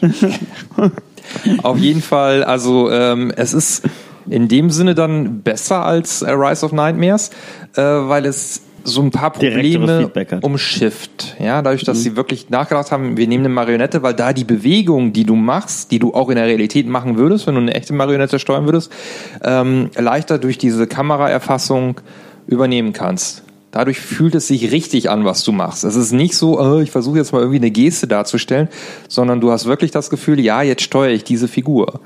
Weil du bist ja bei einer, bei einer Marionette bist du ja sowieso quasi die, die Hand von außen, ja. Also es ist genau das gleiche, was du dann auch beim, beim, beim Videospiel hast, dass du da auch von außen da steuerst. Auch das, äh, dann die Grafik hatte, hatte Peter ja gerade schon gesagt, ähm, ist so ein bisschen comichafter angepasst an dieses äh, Setting, Western-Setting mit Marionettenfigürchen und also das es passt, ja. Also Ja. es passt, dass man so äh, mit diesen Voraussetzungen ein Kinect-Spiel macht. Und wer jetzt noch nicht überzeugt ist, gratis dazu gibt's als vollen Download Fruit Ninja Kinect. Was, glaube ich, ein richtig geiles Xbox Live Arcade Kinect-Spiel ist. Ich möchte dich ausschließen. Also geil im Sinne von, es passt auf Kinect, du kannst es nur mit Kinect spielen. Also es macht auch nicht Sinn, so ein Spiel ohne Kinect zu spielen. ja, ja. Den gibt es denn auf diese. Ja, okay. Ähm, Ja gut, dann haben wir es ja. da haben wir es. Und was äh, noch? Ah, ja, ja, doch, klar. Ein Satz noch. Ich habe die ganze Zeit äh, drüber nachgedacht, irgendwie einen Master of Puppets Witz reinzubringen, aber das versteht wahrscheinlich keiner. Gibt dann auch mal so ein paar Sequenzen, wo du, Maiden. Wo du dich mit deiner Marionette nicht mehr bewegst, sondern nur schießen musst. Und dann darfst du mit beiden Händen so westernmäßig Ja, rumballern. geil, Akimbo quasi. Akimbo-mäßig. Ja, also super. Okay. Also ich fand das gut. Also Ja. jetzt immer noch nicht so super als Gene Spiel an sich, Strangehold. aber aber für ein Kinect-Game schon Also quasi das John Woo für Kinect. fast schon das Beste, was man machen kann. Ähm, der folgende Titel ist wieder ein Shooter. Äh, und glaubt man dem Xbox Magazine, äh, der größte Blockbuster 2011. Come to the stairs! Look out! We got more drugs! Take him out! We gotta give him some time! Wir reden von Gears of War Teil 3.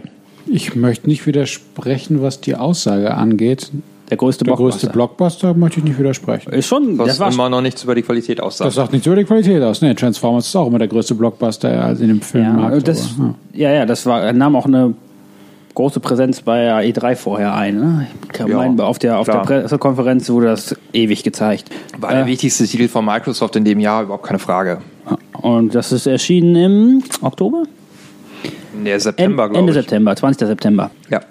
Ja, ähm, hörte man gerade so ein bisschen raus, nicht unbedingt Qualität, äh, schlechter als die ersten beiden. Auf keinen Fall. Gleiches ich finde es besser. Ich finde es besser, Besser. als die ersten zwei. ja, Henning mag ja den. Ja, den- Ich den mochte zweiten. den zweiten nicht, weniger. zweiten. Den ersten mochte ich sehr gerne, weil das äh, noch neu war. Der zweite war dasselbe in braun. Ja. Und das hier ist dasselbe in bunt. Also, aber mit viel äh, deutlich aufgebohrt halt. Auch für vier Spieler Koop und also, Ich habe fand es im Dreispieler-Koop durchgespielt und ich war die ganze Zeit irgendwie nur gelangweilt. das dritte Mal das gleiche Spiel war. Nee, weil es Nee, das einfach, war schon anders. einfach, es bot keine Überraschung mehr. In dem Sinne, es, du bist irgendwo hingekommen, was ich tausendmal jetzt schon kritisiert habe. Die Kampf räumen das Feld leer und es geht weiter. da sind die Kisten, da setze ich mich hin, von da kommen die Gegner, abschießen, baden, weitergehen. Schnarch. Ist in Ordnung. Muss man ja nicht mögen. Gibt Leute, die mögen sowas. Also, wo du recht Ge- hast. Gears 3 lebt vom Multiplayer. wo du recht hast, ähm, das bunte war toll. Dann hier dieses, dieser Horde-Modus, der drin war, war der schon im zweiten? War Im der, zweiten wurde nicht, nachgepatcht. Der ich. ist nachgepatcht, okay. Aber im dritten habe hab ich den mehrfach gespielt, fand ich cool. Auch äh, die neuen Gegner, neue Waffen, toll. Mhm. Ähm, Settings waren gut, Grafik super, Mhm. keine Frage.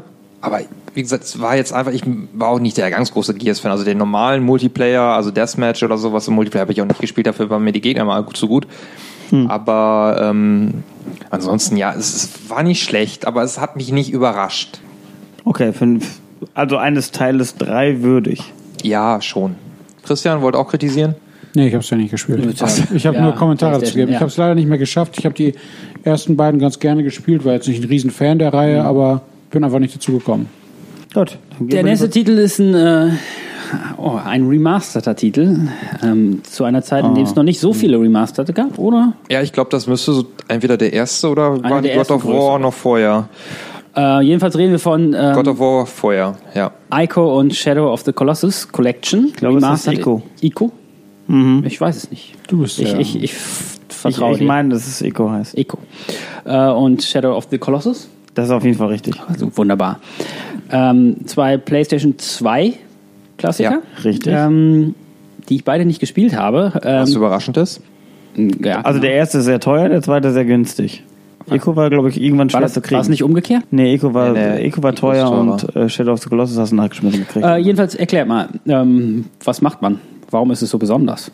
Also es sind erstmal zwei Kritiker, Kritiker-Lieblinge von, also da gibt's wirklich leidenschaftliche Verfechter dieser beiden Spiele schon mehr oder weniger als Kunstwerke hochstilisiert. Deshalb auch der Hype jetzt bei dem vermeintlichen dritten Teil, The Last Guardian auf äh, PS4, wenn er dann mal irgendwann erscheinen sollte.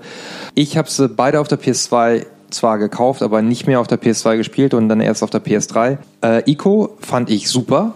Das habe ich ausgelassen. Tut Ich leid. fand das wirklich sensationell. Es geht darum, Ui. man ist so ein kleiner Junge, äh, der in irgendeiner, in irgendeinem verlassenen Schloss aufwacht. Äh, er sieht irgendwie ein kleines Mädchen, die reden irgendwie nicht miteinander, aber er merkt halt, okay, ist irgendwie Gefahr und er nimmt das Mädchen an der Hand und muss sie aus diesem Schloss dann rausführen. S.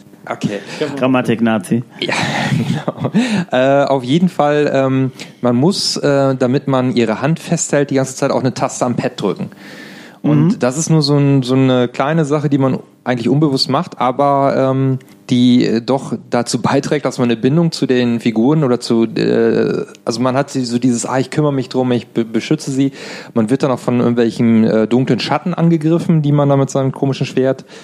Ähm, Und jeder weiß, dunkle Schatten sind gefährlicher als die hellen Schatten. auf jeden Fall.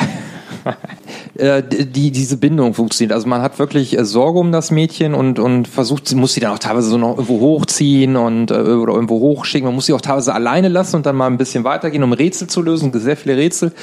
Und das hat für mich richtig gut funktioniert. Also Resident Evil Zero. Ich ähm, war auch Oder die ähm, Beschützermission Resident 4. von, von der Grafik so Nur weit- ohne Rätsel. Die, die war noch in Ordnung, hatte einige Kameraprobleme, Steuerungsprobleme und so. Also es war ein, kein perfektes Spiel. Shadow of the Colossus gilt auch für viele als sensationell gut und das hast du auch gespielt, Henning. Ja, das habe ich auch Man gespielt. spielt ein kleines Mädchen und muss einen kleinen Jungen in der Hand halten. Nein, äh, im Gegenteil. Also es geht wieder um Jungen und ein Mädchen. Das Mädchen ist tot. Der Junge hat äh, die Chance, dieses Mädchen wieder zu äh, erwecken. Allerdings unter der Auflage, dass er sechs, ich glaube sechs Kolosse. Mehr. Sie, sind es mehr? Okay. Also ich habe, ich habe es, glaube ich, nach dem fünften aufgehört. Ich habe es nicht durchgespielt. Ähm, äh, also so riesige Steinmonster, die äh, asig weit weg sind und deswegen mit Pferd äh, besucht werden müssen. Man schwingt sich aufs Pferd und reitet erstmal eine Dreiviertelstunde durch die Gegend gefühlt. Also man merkt schon, ich äh, bin mit dem Spiel nicht so begeistert. Dann klettert man auf dieses Steinmonster drauf, um irgendwann dann in den Kopf zu stechen. Irgendwie die, die wunde Stelle zu finden und dann da rein zu pieken. Dann ist das Steinmonster tot und äh, man reitet, glaube ich, kurz zurück zu der Toten. Ach, die ist immer noch tot. Ach ja, jetzt geht's zum nächsten Steinmonster. Und dann geht's weiter. Äh, Das ist äh, das, das äh, Erklimmen dieser Steinmonster ist halt die Schwierigkeit, weil die sich be natürlich bewegen, weil die Ja. da Also man, Art und Weise lebendig halt sind. an bestimmten Und Stellen dann- festhalten Genau, die sind so bewachsen und dann kann man so, so an der Art Fell dann sich, sich festhalten. Und sie versuchen, und, und die schütteln sich ja. dann eben, man muss dann eben an einer sehr sicheren, festen Stelle sein.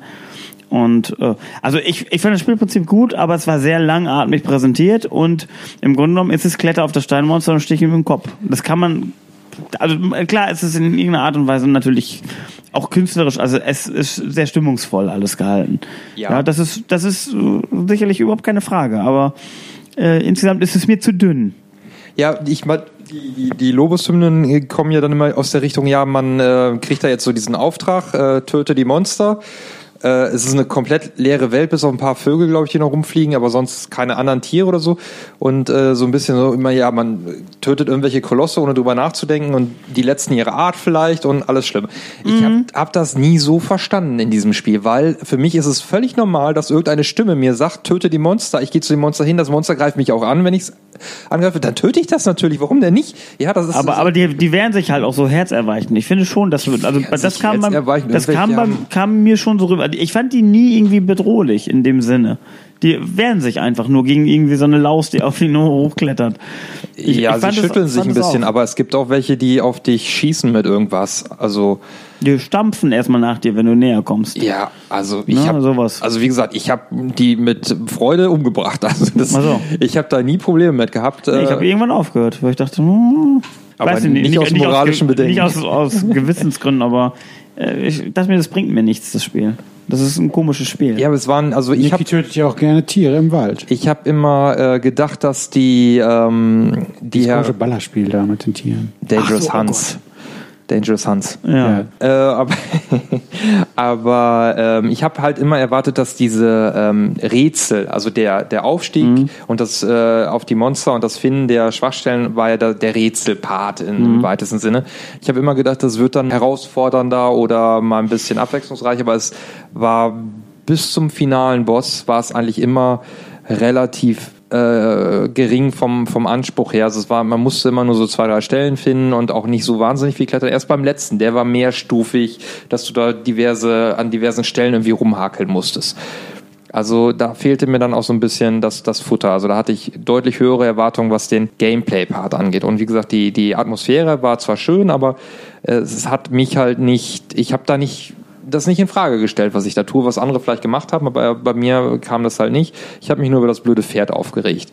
Und äh, am, am Schluss, äh, ich spoiler das jetzt einfach mal rein, äh, muss man mit dem Pferd auch über irgendeinen Abgrund springen und das hat alles irgendwie nicht funktioniert und ich war nur noch sauer und ich war auch froh, als dann das äh, Finale entsprechend kam und äh, war da auch nicht, hatte da auch kein Mitleid in dem Sinne. Also die Leute, die es gespielt haben, wissen jetzt, was ich meine und naja, damit wollen wir es bewenden lassen. Also haben ja viele solche Kritikerlieblinge, da kann man auch ge- geteilter Meinung sein. Also Ico fand ich super, Shadow of the Colossus eher nicht. Nächster Titel auf der Liste wäre Crisis. Ähm, Ja, habe ich durchgespielt. Gibt es ja drei Teile von.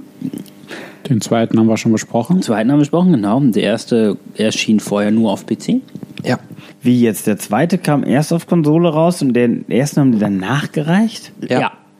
Wieso? Damit man dann anschließend den dritten gut bewerben kann. Keine Ahnung. Keine Ahnung. Oder für Leute, warum wie, die so für. Leute wie Christian, die alle Spiele spielen müssen.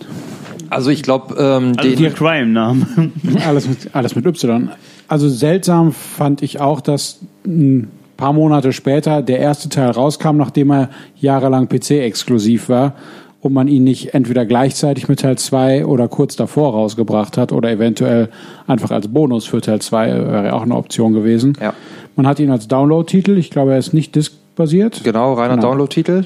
Ich habe ihn, ja, habe ich ja bei Teil 2 schon gesagt, nicht gespielt vorab, ähm, weil er mir zu teuer war. Jetzt war er kürzlich für 2,50 zu haben. Ich habe zugeschlagen, habe ihn angespielt und das Problem ist einfach, er ist dem ersten, dem zweiten Teil zwar sehr ähnlich, aber der zweite Teil ist halt vier Jahre neuer, drei Jahre, drei, vier Jahre auf jeden Fall und hat einige äh, Sachen verbessert aus dem ersten Teil, die da schon gut funktioniert haben, aber eben noch ein bisschen angepasst und die, die äh, Funktionalität von, von dem Stealth- oder, oder Panzermodus funktioniert einfach im zweiten Teil für mich besser und wenn ich schon weiß, wie es geht, also ich sag mal so ein bisschen so, als wenn man erst Mega Man 3 spielt und dann Mega Man 2 und sagt, warum kann ich nicht sliden? Und so war für mich Crisis auch so ein bisschen. Beides super Spiele, genau wie bei Mega Man. Also beziehungsweise Crisis ist auch ein gutes Spiel, aber wenn man das andere davor gespielt hat, ist es einfach ein leichter Rückschritt und deshalb hatte ich nicht so richtig die Lust. Ähm, es funktioniert ein bisschen anders. Also man weiß zu Beginn des Spiels noch nicht, dass es eine Alien-Invasion ist, sondern man kämpft auf einer tropischen Insel gegen Nordkoreaner, die einen Wissenschaftler entführt haben und man lernt relativ schnell zu Beginn des Spiels, dass auf der Insel noch ein zweiter Feind lauert und nach, weiß nicht, zwei, drei Spielstunden, nee, nach ein, zwei Stunden oder so Kommen diese komischen Alien-Geister, ja, Geisterwesen nicht, aber so Energiedinger. Also ich fand das von Shooter-Mechanik war gut. Story-Ablauf, ja, hätte besser sein können. Also im Vergleich zum Halo, Halo 1 oder Halo 3 fand ich irgendwie ein bisschen klarer von, von ihrer Struktur her. Es wirkte dann, also ich fand's gut, also ich fand's nicht schlecht, aber auch nicht so richtig gut. Ja, zweiter Teil hat mir besser gefallen. Ja, Also, den muss ich noch spielen. Gut. den wirf mal rein. Nächster Titel, äh, den musst du auch, glaube ich, noch spielen, ne? Ja. Dark Souls. Ich habe mir einen Charakter schon erstellt, dann habe mir irgendwie angefangen und habe dann gedacht, das sieht ja aus wie Demon's Souls und habe es wieder ausgemacht. Weil ich jetzt auch nicht mehr so viel Zeit habe, da habe ich lieber Deus Ex noch gespielt. Ich, ach, das ist so fürchterlich, weil ich, ich Ich glaube habe ungefähr eine halbe Stunde länger wahrscheinlich dann ausgehalten als du. Ich habe glaub mir einen Charakter erstellt. Also Lass mich einen Satz noch sagen. Ja, äh, ich glaube, ähm, das ist ja noch so ein Spiel, was auch so für viele dann noch Spiel des Jahres sein könnte, aber bei uns vier dann wahrscheinlich bei niemandem. Bitte. Genau. Also ich habe mir Charakter erstellt, habe äh, Schwierigkeiten gehabt, das Spiel zu starten, weil ich irgendwie zehn Minuten gebraucht habe, um rauszufinden, dass man irgendwo einen Namen eingeben muss. Und ich dachte, was muss ich denn? Ich drück, tausendmal Accept gedrückt und irgendwann habe ich gesehen, okay, muss einen Namen eingeben. Naja, gut, das war eigene Blödheit. Dann habe ich ein bisschen gespielt, ein paar Gegner besiegt, ein bisschen, also war halt immer abwechselnd, musst mit dem Schild verteidigen, sonst kriegst du ordentlich Lack. Und dann kam irgend so ein komischer Monstergegner und ich wusste nicht genau, was ich machen muss. Da bin ich dreimal gestorben, hatte keine Lust mehr. Da hatte ich ungefähr eine Stunde gespielt oder so. Ja, und das ist bei Demon's Souls ist mir das dauernd so passiert. Also schon ein bisschen immer weitergekommen, aber irgendwie so, dass man mal sagt, okay, da ist jetzt der Spielspaß. Ich hatte Spielspaß gefunden, weiter geht's. Ja, das habe ich bei Demon's Souls nicht passiert. Bei Dark Souls, ich versuch's nochmal. Ich will ja erkennen, warum das Spiel viele so geil finden, aber ich versuch's. Ich gebe mir Mühe. Ich warte, vielleicht funktioniert für mich Bloodborne, wenn ich meine PS4 mal kaufe. Da könnte das vom Setting wieder funktionieren. Das soll ja auch noch besser aussehen. Und zugänglicher sein. Und nochmal zugänglicher sein. Aber Dark Souls soll auch schon zugänglicher sein als Demon's Souls. Ja, ich habe weder noch gespielt. Ich habe Angst, dass es äh, nur eine Frustkotzerei ausartet. Von wegen zwei Stunden Spielen, alles für den Arsch. Dafür finden das zu viele zu gut. Ja, aber auch das wird immer als Argument ge gesehen, dass es ja immer so, so dramatisch ist, weil ja ständig alles weg sein kann. Die Mehrheit kann nicht Unrecht haben. Doch. Die Mehrheit kann nicht Unrecht haben, deswegen sind so viele Leute Bayern-Fans. Oder glaube Stargate wäre eine gute Serie. Oder gehen in Transformers. Super Film. Dieser Michael Bay, der ist ein echter Fan. Ich breche das mal ab. Ja, Gehen klar, hau zum nächsten Titel. Bevor es hier noch zu Nerd Rage kommt. Haha, Rage, ja. Mm. Der nächste Ti- nächste Titel ist äh, Rage.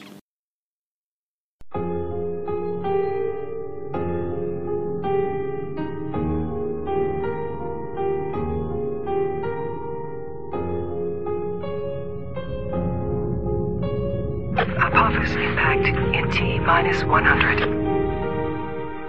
Roger, Atlas Control. This is 1134. Check for green.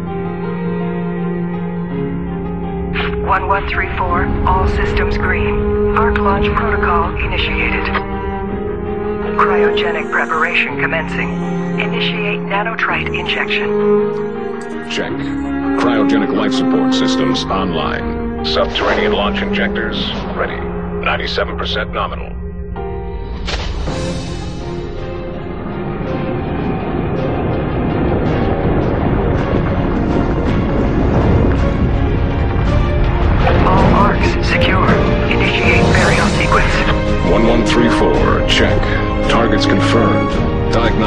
Audits complete. And ARC personnel entering stasis. This is 1134, signing off. Understood 1134. Go for burial. This is Atlas Control, signing off.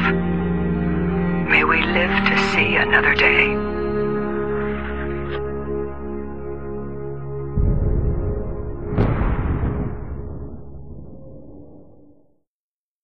Dominik, du magst den Titel sehr gerne. Dann und erzähl mal, warum. Es ist erstmal ein First-Person-Shooter.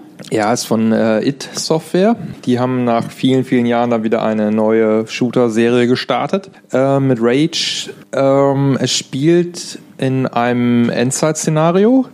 Ich glaube, man wacht auch ähnlich wie in Fallout in irgendeiner Kapsel auf, wo man überlebt hat, äh, den atomaren Krieg.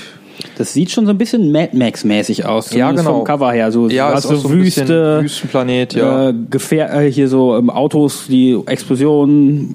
Also ich bin mir relativ sicher, dass ähm, die, die Erde in einem Atomkrieg dann zerstört wurde und man kommt dann halt raus und hast Mutanten und alles mögliche andere. Äh, nein, nach einem Asteroideneinschlag. Ja, oder sowas, ist ja das Gleiche. Schneide ich raus. Also, die, ähm, ich bin mir relativ sicher, dass man äh, nach einem Asteroideneinschlag ähm, dann auf der Erde wieder landet und äh, oder aus seinem Schutzbunker herauskommt, besser gesagt, und ähm, die Erde natürlich zerstört, die Zivilisation zerstört und ähm, muss sich jetzt erstmal so ein bisschen zurechtfinden. Da finden dann auch Gespräche statt. Also es hat auch wieder so Elemente von, von äh, offene Welt spielen und ähm, ist kein klassischer Ego-Shooter, hat aber dann, wenn man an bestimmten Punkten ist, richtige klassische Ego-Shooter-Level. Ja, also sind in dieser Open World sind Ego-Shooter-Level in klassischer Doom, ja, Doom vielleicht nicht unbedingt, aber wie man es erwartet. Und das ist die Stärke von dem Spiel. Also diese reinen Shooter-Levels, KI ist nicht total super, aber die Grafik ist geil, 60 Frames. Dann haben sie so eine neue Technik genommen mit irgendwelchen Megatexturen. Äh, deshalb sieht alles sehr abwechslungsreich aus. Also es sind nicht so wie im Normalfall, dass du hier eine kleine Textur, die sich dann fünfmal wiederholt, äh, sondern alles völlig anders. Total, läuft total flüssig, total geile Grafik, auch heute noch. Selbst wenn man sich das heute, wenn man äh, PS4, Xbox One äh, gewohnt ist, nochmal anguckt, ist das immer noch eins der Vorzeigespiele auf der 360. Das stimmt, das kann ich bestätigen. Wir haben es letztes Mal reingeworfen. Shooter-Mechanik ist auch geil. Also das, äh, die Waffen haben alle ordentlich Wumms. Äh, du hast auch diverse unterschiedliche Waffen. Also es wurde ja doch ein bisschen so kritisch gesehen, aber das lag eigentlich an diesen äh, Oberweltabschnitten, wo man dann mit dem Buggy rumfährt, was nicht so super ist und dann da hat so seine Längen, ja, da kommt man nicht so richtig voran, aber die die reinen Shooter-Levels super, das muss reichen. Ja, ja, es ist ja, klingt gut. Ähm, dann können wir weitergehen. Ähm, Dead Rising 2 off the rec record. Wir hatten Dead Rising 2, ja, wann war das? Ein, zwei Jahre vorher? Äh, ein Jahr vorher. Ein Jahr vorher. Ähm, was ist denn anders an Dead Rising 2 off the record? Ähm, ich sehe einen alten Charakter, Frank West. Jo, das ist eigentlich, glaube ich, der Hauptunterschied, dass sie den Charakter reingepackt haben und dann natürlich eine passende Story dazu. Das ist geschustert schon, haben. schon ein anderes Spiel, einfach nur gleiche Engine, aber mh, einfach eine andere Geschichte. Ich habe es nur angespielt und Dead Rising 2 kenne ich gar nicht. Oh ja, stimmt, hatten wir alle nicht gespielt, obwohl wir Ja, tut mir so leid, ich habe Off the. Record nicht gespielt. Mehr kann ich dir jetzt nicht sagen. Also in Dead Also das Rising, ist Dead Rising. in Dead Rising 2 kommt äh, Frank West ja gar nicht vor. Ja, ich. aber das wird dann wahrscheinlich einfach eine, eine Parallelgeschichte sein. Ja, ich- ich denke, die haben die Technik nochmal verwurstet, um nochmal. Aber das gab es ja auch für einen halben Preis oder sowas, oder noch weniger. Naja, also äh, für War kein Dead. Dead Rising-Fans mit Sicherheit äh, eine Empfehlung wert, wenn man äh, noch nicht genug hat. Dann ähm, kommt ein Rennspiel, Forza Motorsport Teil 4, am 14.10.2011 erschienen. Äh, und das haben mit Sicherheit Dominik und Henning viel gespielt. Henning bestimmt mehr als du. Das weiß ich gar nicht. Dominik hat es bestimmt auch sehr viel gespielt. Aber hab der das- spielt ja auch so viele andere Sachen noch Eben. sehr viel. Ja. Und ich bin ja bei Forza immer sofort am Suchten, wenn Forza rauskommt. So auch bei Teil 4. Teil 4 ähm, ähm, habe ich damals im Mediamarkt stehen sehen mit diesem komischen Wireless Racing Wheel, das ich dir da hinten hingelegt habe, Peter. Und habe dann einfach mal gefragt, wie sieht's denn aus? Kann ich das mal damit ausprobieren? Ja, kein Problem. Hat der Verkäufer stumpf die Packung da aufgemacht und, und mir das Ding mal in die Hand gedrückt. Und äh, ich war innerhalb von Sekunden überzeugt. Also nach den ersten zwei Runden war mir klar, ja, das äh, brauchst du einfach. Und ähm, das, man kann sich das gar nicht vorstellen, dass dieses Popelteil da irgendwie eine vernünftige Steuerung zulässt, aber es ist tatsächlich so. Es ist wirklich ein äh, kabelloses, im Grunde genommen äh, kaum größer als ein normales Game Controller Pad halt. Äh, aber es äh, in irgendeiner Art und Weise sieht aus wie das Lenkrad aus Kit, vielleicht am ehesten noch aus Knight Rider, so ein, so ein Ja. U-förmiges Objekt. Und ähm, das ist, man kann damit sehr präzise und feinfühlig steuern tatsächlich. Also es macht richtig, richtig Laune, damit zu spielen. Ich habe das äh, Spiel ausschließlich damit gespielt und äh, habe bis auf zwei Achievements alle geholt. Also ich habe da dann weiß ich, 100 plus Stunden reingehauen. Es ist ein 1A-Rennspiel, das äh, die Stärken des Vorgängers übernommen hat, beziehungsweise es, es sieht nochmal wieder eine Stufe besser aus von Forza 2, was ja auch schon auf der 360 kam. Forza 3 war ja schon ein großer Schritt optisch. Von 3 auf 4 ging es nochmal ein bisschen nach oben. Es kamen neue Strecken dazu. Einige Strecken sind leider auch hinten runtergefallen. Und äh, der Fuhrpark wird mal wieder erweitert und äh, die Fahrphysik ist nochmal verfeinert worden. Also es, es wirkt alles nochmal, man merkt es halt, dass die sehr viel Arbeit in das Spiel reinstecken und nach zwei Jahren sind sie dann soweit äh, zu sagen, so, jetzt haben wir wieder den nächsten Schritt geschafft. Forza ist wieder ein Stückchen besser geworden und bald redet gar keiner mehr von der Konkurrenz. Ich bin noch gerade am überlegen, wo denn die Verbesserungen zu äh, Teil 3 waren. Äh, War das mit Top Gear ähm, Lizenz? War in 4 erst, oder? War es in 3 auch schon? Nee, in drei gab's die noch nicht. Also das war neu mit den Auto Vista, also sprich Autos angucken, Autoporn. Ähm, Top Gear Kommentare zu allen äh, coolen Sachen. Äh, Kinect auch neu. Ja, aber, ja, aber das haben wir ja nicht gebraucht. Also da kannst du ohne Hände fahren, theoretisch, äh, ohne Controller fahren. Ja, so und Hände so nach vorne halten und Das war Schwachsinn, aber ähm, Head Joyride. ja, bloß Head-Tracking haben wir mal ausprobiert. Das war gut. Das hat super funktioniert. ich kann mich nicht mehr Haben wir erinnern. hier ausprobiert. Okay. Ja, ja, doch. Äh, also sprich, man spielt ganz normal mit Pad. Und wenn du den Kopf ein bisschen drehst, kannst du deinen Blickwinkel im Spiel dann auch. Genau. Ah ja, Du ich, ich habe mich nicht mehr groß erinnert. Ich glaube nicht, dass es ein Mehrwert war, spielerisch, Doch, oder? in den Kurven. Total. Ja, ich, fand okay. das, ich fand das richtig gut. Okay. Ansonsten, Ja, Karriere wie immer ähm, nicht, nicht ganz so überzeugend. Aber ich glaube, im dritten war das schlimmer als im vierten. Im dritten war wirklich nur dieses blöde Raster. Und im vierten haben sie es, glaube ich, ein bisschen lockerer. sie haben es entschlackt. Da gab es doch diese, Ja. diese äh, Jahre, die man fährt. Also Mhm. äh, so Saison für Saison mehr oder weniger. Ja. Also das, das war auf jeden Fall besser. Und ähm, Forza 5, äh, als das rauskam eben für die One, um kurz äh, den, den Bogen zu schlagen, ähm, hieß es ja, 4 ist eigentlich der bessere Teil. Ist eigentlich das bessere Spiel, weil 5 irgendwie, nie- irgendwie nicht so fertig wird. Fünf war entschlackt. Ja. Ja, genau. Nicht. Aber gut, jetzt, Ne? ja, wir haben jetzt sechs. Sechs ist ja, also 6. alles, ja. Ja. eben, also spätestens seit 6 braucht man Forza 4 eigentlich nicht mehr zu spielen. Okay, das reicht dann eigentlich, oder? Ja, genau. Ich denke auch, wir müssen es ein bisschen Aber war ein super Spiel. kürzer halten, sonst sind wir nie fertig. Gut, ja, hau rein. Äh, Skylanders Spyro's Adventure. Ja, Ähm, werden wir erwähnen ist, müssen. ist ein unglaublich gutes Spiel. Was? Nee, warum erwähnen? Weil es war eines dieser ersten ähm, Skylanders-Spiele oder?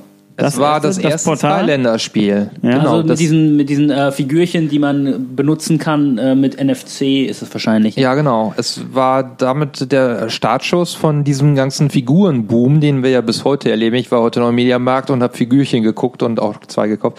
Äh, und ähm, Aber die besseren Amiibos. ich habe zwei Amiibos gekauft, richtig. Ja, wobei die Amiibos, das werden wir noch mal im Detail diskutieren Ob müssen. die wirklich besser sind? Sie, Ich sind, nicht, sie ne? haben die besseren Figuren. Die haben die schöneren Figuren. schöneren Figuren. Obwohl die, die ja, aber der Skylanders-Figuren- Mehrwert im Spiel ist, glaube ich, äh, höher bei wahrscheinlich. Skylanders. Aber die Skylanders-Figuren sind gar ne? nicht so schlecht.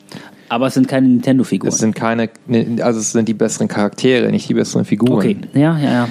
Kann ich akzeptieren. Auf jeden Fall, wir erwähnen das jetzt hier gerade nur mal. Also 2011 ging es damit los. Ähm, ich habe leider bis jetzt nur den zweiten Teil ähm, Skylanders Giants äh, zu Hause. Den muss ich aber auch noch mal ein bisschen länger spielen. Das werden wir dann 2012 mal ein bisschen zur Spielmechanik sagen. Also jetzt hier erstmal nur die Erwähnung Okay. und dann weiter. Ähm, den nächsten Titel Du wunderst dich jetzt, dass wir den gerade Ja, nicht gestrichen Es haben. war einmal ein Monster. Er, er liegt Ja. auch hier. Es war einmal ein Monster. Sesamstraße. Sesamstraße. Ich habe es, glaube ich, Viertelstunde gespielt. Ist ein Kinect-Spiel. Und als Zielgruppe äh, Es liegt hier übrigens nicht nur einmal, sondern gleich zweimal. Ich hab's auch, ich hab's leider nicht geschafft zu spielen. Ich wollte meine Kinder davor stellen. wollte ich gerade sagen, als Zielgruppe ist es noch für Mhm. sehr junge Menschen. Also da ist Kinectimals ist für so für die erwachsenen Kinder und Mhm. Sesamstraße, es war einmal ein Monster, ist für die ganz kleinen. Also ich glaube, für, ähm, für deinen Älteren könnte das schon dann lustig sein. Ähm, ist von Double Fine entwickelt worden. Ja, also ähm, Mhm. Die auch das großartige Psychonauts, und na, dieses Heavy Metal Spiel mit den Strategieelementen. äh, Brutal Legend. Danke. gemacht haben. Und ähm, das merkt man diesem Spiel auch schon an, dass da Leute sind, die da auch Spaß dran hatten. Äh, aber die, der spielerische Anspruch, also deshalb, ich habe es wirklich schon ausprobiert, dann habe ich mir gedacht, okay, jetzt weißt du ungefähr, worum es geht, dann brauchst du nicht mehr weiter dich damit beschäftigen, weil ähm, das sind dann so Sachen wirklich, ja, ich weiß jetzt kein Beispiel Man mehr. kann auch reden mit den Figuren, ne? Das ist, das ist richtige Interaktion, oder? nee, das sind eigentlich so normale Gestendinger. Nur ein bisschen winken. ja, winken, zeig auf dies und mach und das. Also für Kinder. Tanze, springe herum, bewege dich und spiele dabei ohne Controller. Ja, das, das Rumspringen, das habe ich glaube ich noch gemacht, aber dann äh, war es auch gut. Also es ist wirklich für kleine Kinder. Dann sollten wir da jetzt auch mal. ich Ne? würde wirklich sagen Kindergarten, Cutten. vielleicht Grundschule. Äh, der nächste Titel ist das ultimative Sequel zum besten Superheldenspiel aller Zeiten, sagt das 360 Magazine. Achso, ich wollte wollt schon sagen, du kennst dich aus mit Batman-Spielen. Er hat's gespielt. Ich habe Arkham City gespielt. Oh, das ist gut. In a few moments, Bruce Wayne will be live on stage to explain his sudden interest in Gotham politics. The infamous Playboy millionaire has never been one to. Billionaire, Vicky. Millionaires are so last year. Dann erzähl was. Ist es die City of Justice? Nee, im Gegenteil. Ja, nee. City of äh, Injustice. ähm, ich habe den Vorgänger nicht gespielt. Der ist ja sehr gut angekommen. Ach so. Arkham Asylum 2009, glaube ich. Ähm, habe mir den geholt und auch den Nachfolger sofort. Ähm, also vor kurzem habe ich mir dann beide direkt geholt, weil die ja sehr gut sein sollen. Ich Batman auch nicht abgeneigt bin. Arkham Origins oder? Und die Spiele Origins quasi kostenlos sind, ne? Und die Spiele quasi kostenlos waren, ja, also nicht, nicht wirklich teuer. Ich bin damit nicht so richtig warm geworden. Also ich, Wie kommt's? ich habe irgendwie jetzt fünf Stunden oder zehn Stunden gespielt, ähm, aber habe irgendwie nicht den Drang weiterzuspielen. Warum? Ja, keine Ahnung. Ich weiß Das, nicht. das ist doch ein sauflüssig laufendes Hacken, äh, ja, Hack Ja, Slay will ich nicht also sagen, die- die- das- Actionspiel, Kampfspiel. Also diese die Prügeleien machen Spaß. Ja. Ist im Prinzip das gleiche Prinzip, Action-Prinzip wie bei ähm, dem nächstjährigen Spiel Sleeping Dogs. Da, die haben es, glaube ich, übernommen. Ähm, so vom, wie man, wie man es steuert. Hat Spaß gemacht, klar. Ähm, und so ein bisschen auf Batman rumzufliegen, äh, rumzulaufen, macht auch Spaß. Aber irgendwie, die Story ist ja auch irgendwie motivierend. Nicht. Würde ich denken, äh, weil alle bekannten Figuren drin vorkommen irgendwie, aber ich weiß es nicht. Ich kann nicht mal sagen, warum es mir nicht gefällt. Du hast bestimmt Argumente, warum es nicht so gut ist wie der Vorgänger. Ich habe es durchgespielt, ähm, aber der Spaß war deutlich geringer als bei Arkham Asylum. Arkham Asylum war klar strukturiert. Ja, du hattest äh, Stimmt, Jo- das fehlt hier. so Joker in, in, ins Gefängnis gebracht, in das äh, Arkham Asylum. Joker übernimmt die Kontrolle über das Gefängnis.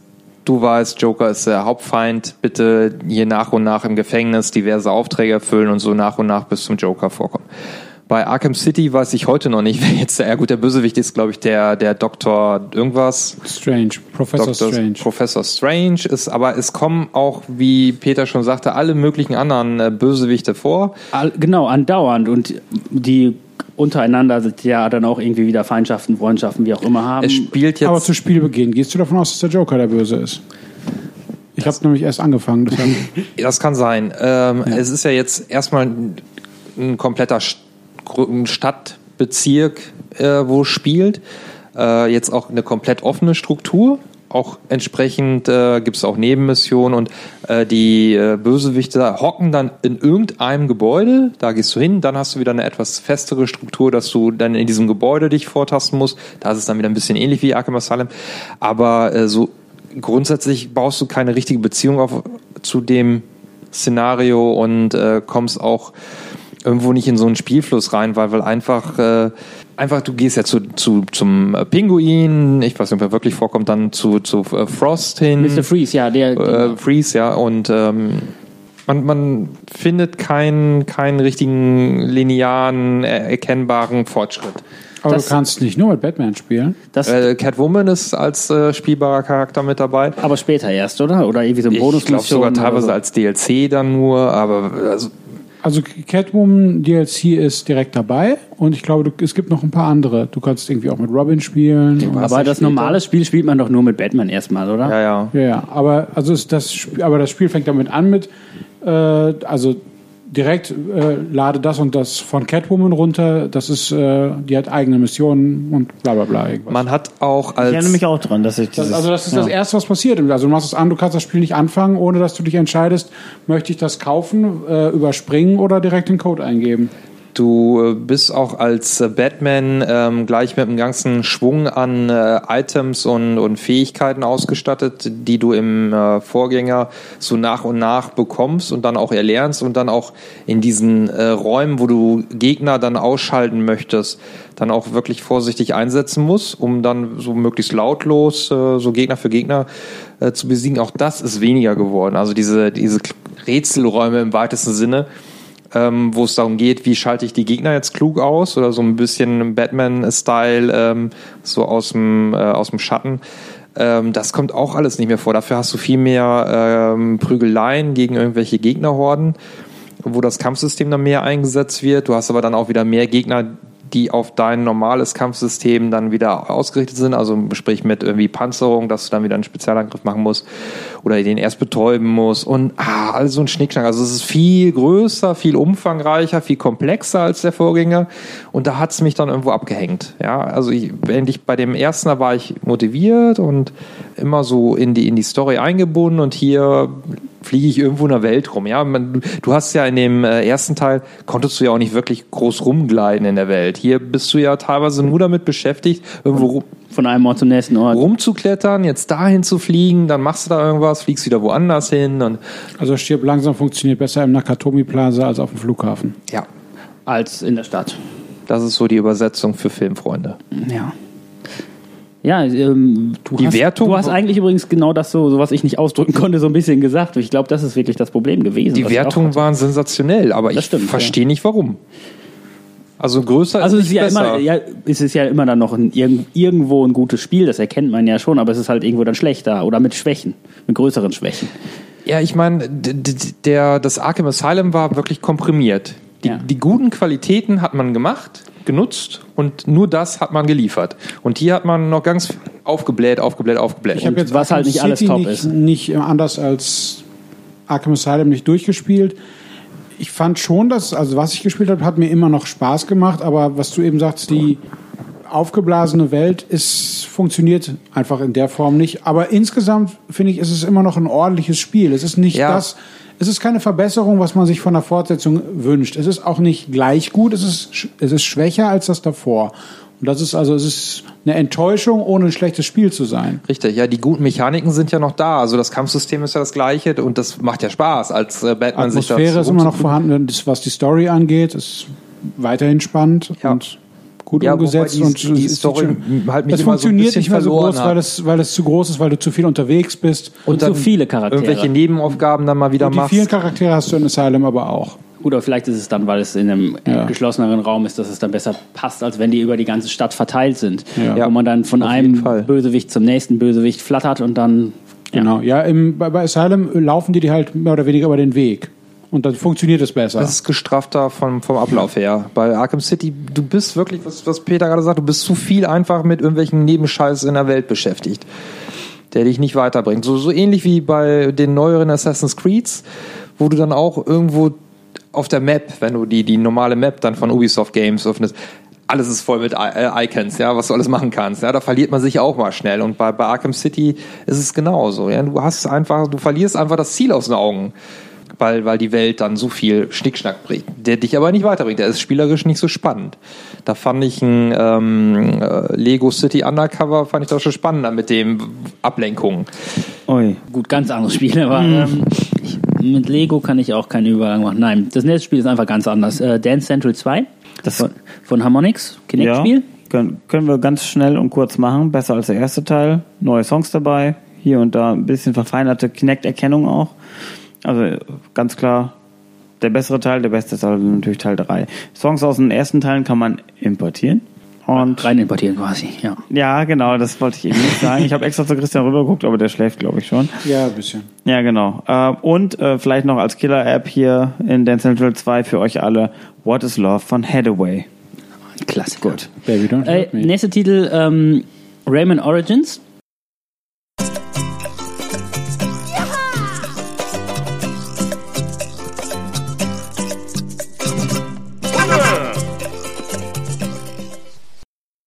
War letztendlich dann irgendwo die äh, Wiederbelebung von Rayman als klassisches 2D-Jump'n'Run. Sehe ich das richtig? Da war, vorher gab es ja 3D-Jump'n'Runs mit Rayman oder irgendwie so Spin-off-mäßige Ra Rayman Raven Rabbits. Ja, die, die äh, Raving Rabbits gab es auf der Wii, ja. Ähm, und das ist halt wieder ein ganz klassisches 2D-Jump'n'Run Ja. mit einer sehr schönen Optik. Ja. Ähm, ich kenne da nur ein paar Levels, die es im Nachfolger dann äh, wiederverwertet wurden, ähm, in Rayman Legends. Das heißt, das ganze Spiel habe ich nicht gespielt. Ähm, Ich glaube aber, das sind schon verdammt viele Level, die da in Rayman Legends wieder verwurstet wurden. Ich kann die Spiele nicht mehr auseinanderhalten. Also ich spiele aktuell gerade Rayman Legends auf der Xbox One und äh, tue mich da jetzt nämlich auch genau deshalb ein bisschen schwer, nochmal herauszufinden, wo die Unterschiede waren. Äh, ich weiß nur, dass Rayman Origins äh, entscheidend dazu beigetragen hat, äh, dass ich Nintendo heute hasse, dafür, dass sie äh, diese coole Grafik, die Rayman Origins äh, mir bietet in HD, dass ich sowas bei Wii U 2D Jump Runs von Nintendo eben nicht finde. Mit äh, sau vielen Animationen, mit feinsten Figürchen und tollen Farben. Äh, das ist eigentlich das, was ich heute von meinem 2D Jump Run erwarten würde. Rayman Origins bietet mir das, hat auch ein cooles Gameplay. Also ich ähm, mag das Tempo, was, was das Spiel bieten kann. Ähm, hat ein gutes Pacing, äh, gute Genauigkeit bei den Sprüngen, wobei es ein bisschen nicht so die absolute Präzision eines Marios verlangt, sondern da ein bisschen großzügiger ist, dass man, wenn man einen Gegner jetzt so auf drei Pixel genau trifft, dann trifft man ihn auch noch. Hat eine schöne Musik auch, wobei das bei Legends, werden wir da nochmal thematisieren, nochmal eine Spur besser ist. Aber ich, also ich, ich finde es einfach äh, erfrischend, dass äh, auch offenbar andere Firmen außer Nintendo tolle 2D-Jump-Runs machen können. Äh, es fehlt bei dem Teil jetzt noch so ein bisschen die Abwechslung. Das ist bei Legends dann nochmal wieder eine Spur besser. Aber Spaß macht das. Also das, ich habe das komplett durch, alles gemacht, alles gesammelt und viel Freude gehabt. Wirklich auf, auf fast auf dem Nintendo-Niveau. Ja, kann ich nur zustimmen. Ich kenne halt nur die paar Level, aber es ist wirklich, wirklich gut. Ähm, aber wenn man in keins von den beiden 2D Raymans gespielt haben, gibt es natürlich mehr Sinn, sich dann den Nachfolger zu holen. Ja. Äh, weil halt viele Level dann nochmal als Bonuslevel drin sind. Sehr, sehr viele. ja. Ja. Battlefield 3 Ich hab noch wäre Battlefield 3 jedenfalls ähm, war damals, glaube ich, ziemlich groß. Also da war der Hype ziemlich groß, meine ich. Ja. Größer als bei vorherigen und bei Nachfolgern. Ja. Ähm, das war so erwartetes Spiel. Das war der Shit Das war damals. der Shit, ja. Das, Wegen der Grafik. Ja, es sieht unglaublich gut aus. Aber Äh, wir kennen ja nur die abgespackte Version von der 360. Naja, ich habe es auf die dem PC gespielt. Ja, ja, also das, wir sprechen quasi über die abgespackte Version. Die PC-Version hat, also ich fand, ich finde die 360-Version sieht gut aus, aber nicht besser als, als Call of Duties oder also auf dem gleichen Niveau eben wie, wie, in, wie in Modern Warfare. Aber auf PC sah das ja, war es ja unglaublich. Ja? ist es denn spielerisch auch so gut? Ist es Einzelspieler wahrscheinlich eher nicht so und mehr Kampagne- Multiplayer, oder? Kampagne ist genauso wie, wie Modern Warfare. Nicht genauso, also schlauchig, nicht. Kampagne ist kürzer. Ja, kürzer. Und schlechter. Ja. noch kürzer. Das ist Viel nicht, schlechter. nicht so, nicht so schlimm wie Medal of Honor. Nein, also ich meine stilistisch. ist ja, es- ja, ist es genau, das, das, ist die gleiche, So, ja, gleiche, also es gleiche Stil, ja. ist der gleiche Stil, aber es ist nicht so nicht so gut inszeniert. Es ist nicht so Ja, es, also, Ja, das ist halt Beiwerk, weil Battlefield ein Online-Spiel genau. ist. Fertig. Battlefield ist ein Online-Spiel und Ja, da ist aber- mein Problem aber- eben. aber. Jetzt also, bin ich gespannt. Genau. Ja. Also äh, Ba- Battlefield, äh, Peter hat gerade gesagt, äh, der Hype war auf Konsole eigentlich nie so groß bis zum dritten Teil, was auch daran lag, dass zum Beispiel ein Battlefield 2 was wir auf im Jahr 2006 besprochen haben, weil da ist das für 360 rausgekommen, ähm, war dann wirklich eigentlich nur online. Und dementsprechend gab es da immer noch andere Spiele wie Halo oder später Call of Duty, die größer waren. Und bei Battlefield 3 haben sie jetzt gesagt, jetzt machen wir auch eine Singleplayer-Kampagne. Das war das neue große Feature von dem Teil.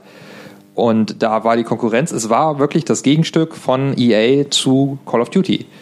Das hat man mitbekommen. Das war die große Schlacht zum Weihnachtsgeschäft Call of Duty gegen Battlefield. Genau. Und dementsprechend dürfen wir die Kampagne doch auch mit voller Kritik überhäufen, weil äh, der Anspruch war halt da, dass sie mit Call of Duty mithalten können und es ging nicht. Ja, also die Kampagne, wie du gerade gesagt hast, Henning, ist viel kürzer. Mhm. Also die ist ja, Call of Duty ist ja auch nicht lang, aber hier ist viel Nicht so kürzer. kurz wie bei Medal of Honor. Weniger Abwechslung, ähm, KI schlecht, ähm, die ganze, das Pacing nicht so gut. Also Ich fand es oft auch, dass es äh, arg dunkel war, dass man nicht so richtig. Ich habe die volle Kanne hochgedreht und den Fernseher auch nochmal. Und wenn du Also, auch nur fünf Meter aus dem Schlauch immer. rausgehst, Ja. kam eine Warnung, sie haben den, oder bist du Die von der Kampfzone verlassen oder Ja, genau, das ja. kam richtig. Also ich fand das scheiße. Ich fand die Kampagne scheiße. Nicht so schlimm wie Medal of Honor, Ja. aber also für mich ist es so gewesen, zum einmal durchspielen war es ganz nett. Ich hatte jetzt aber es auch ich wollte es mir nochmal angucken, weil ich Battlefield 4 von nicht allzu langer Zeit gespielt habe und ich nochmal so einen genauen und dann habe ich gedacht, ach nee, so toll war es dann auch nicht. Und was ich blöd fand, musste irgendwie drei Milliarden Gigabyte runterladen für HD und sowas. Ja, da lag eine zweite Disc drin, nur für die HD-Texturen. Ja. Ja, schau rein, das stimmt. Jo, Das ist die HD-Disc, die man erstmal installieren darf, bevor man das Spiel glaube, du spielt. musst- Man hätte auch den Scheiß gerade Auf der einen Disc steht äh, Single Player Campaign und auf der anderen steht äh, Multiplayer Koop plus HD Content. Und du musstest insgesamt, glaube ich, vier Gigabyte runterladen, also beziehungsweise äh, zum Teil runterladen oder von dieser Disk. Das hat, hat schon lange gedauert und viel Speicher gezogen.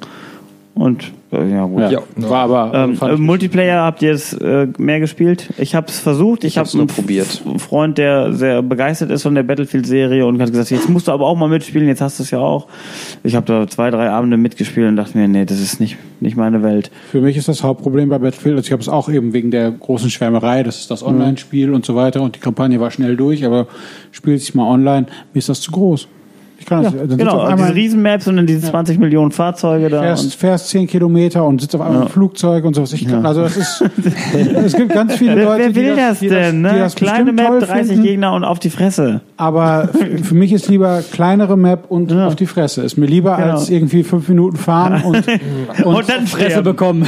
Und dann ein Headshot sterben, genau. auf 400 Meter Entfernung. Ja, und dann kriegst du noch Ärger, weil du irgendwie das Ding fährst und die, und die anderen Leute, die mit im Fahrzeug sitzen, denken, was der kann nichts. Also war auch so, aber Also trotzdem. in der Halbphase wollte ich meine Call of Duty Buddies dann eigentlich auch davon überzeugen, dass wir jetzt mit dem jedes Jahr das gleiche Call of Duty spielen, dann mal aufhören und äh, mit Battlefield einsteigen.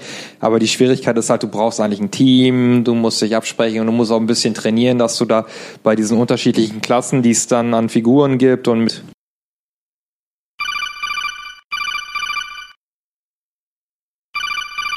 einfach die normalen Bewegungen vom, vom Golf äh, simulieren.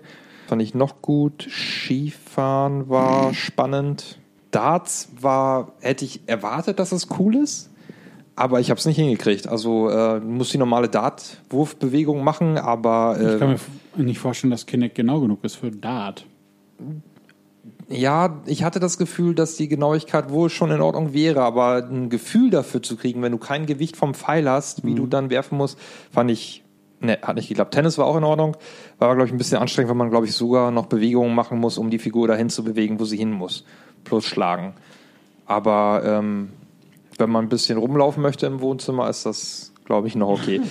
Also ich fand, fand, ist eine gute Ergänzung. Also wir haben ja mit Kinect Sports Season 1 oder ich glaube, das ist hier nur Kinect Sports, ja eigentlich Spaß gehabt mit den verschiedenen Dingern und das hier sind neue Sportarten und gibt's heute ja sowieso im, im Doppelpack beide Also Dinger. der Rode unter den Kinect-Spielen. Ja, genau, ordentliche Leistung bringen. Also kein Vidal. kein Wiederhall. Dann verabschieden wir uns in die Pause. Ach so, eine Pause wollen wir auch noch machen. Machen wir jetzt ja, gerade. ganz vergessen. Ja, okay. Nur mal einmal Luft holen.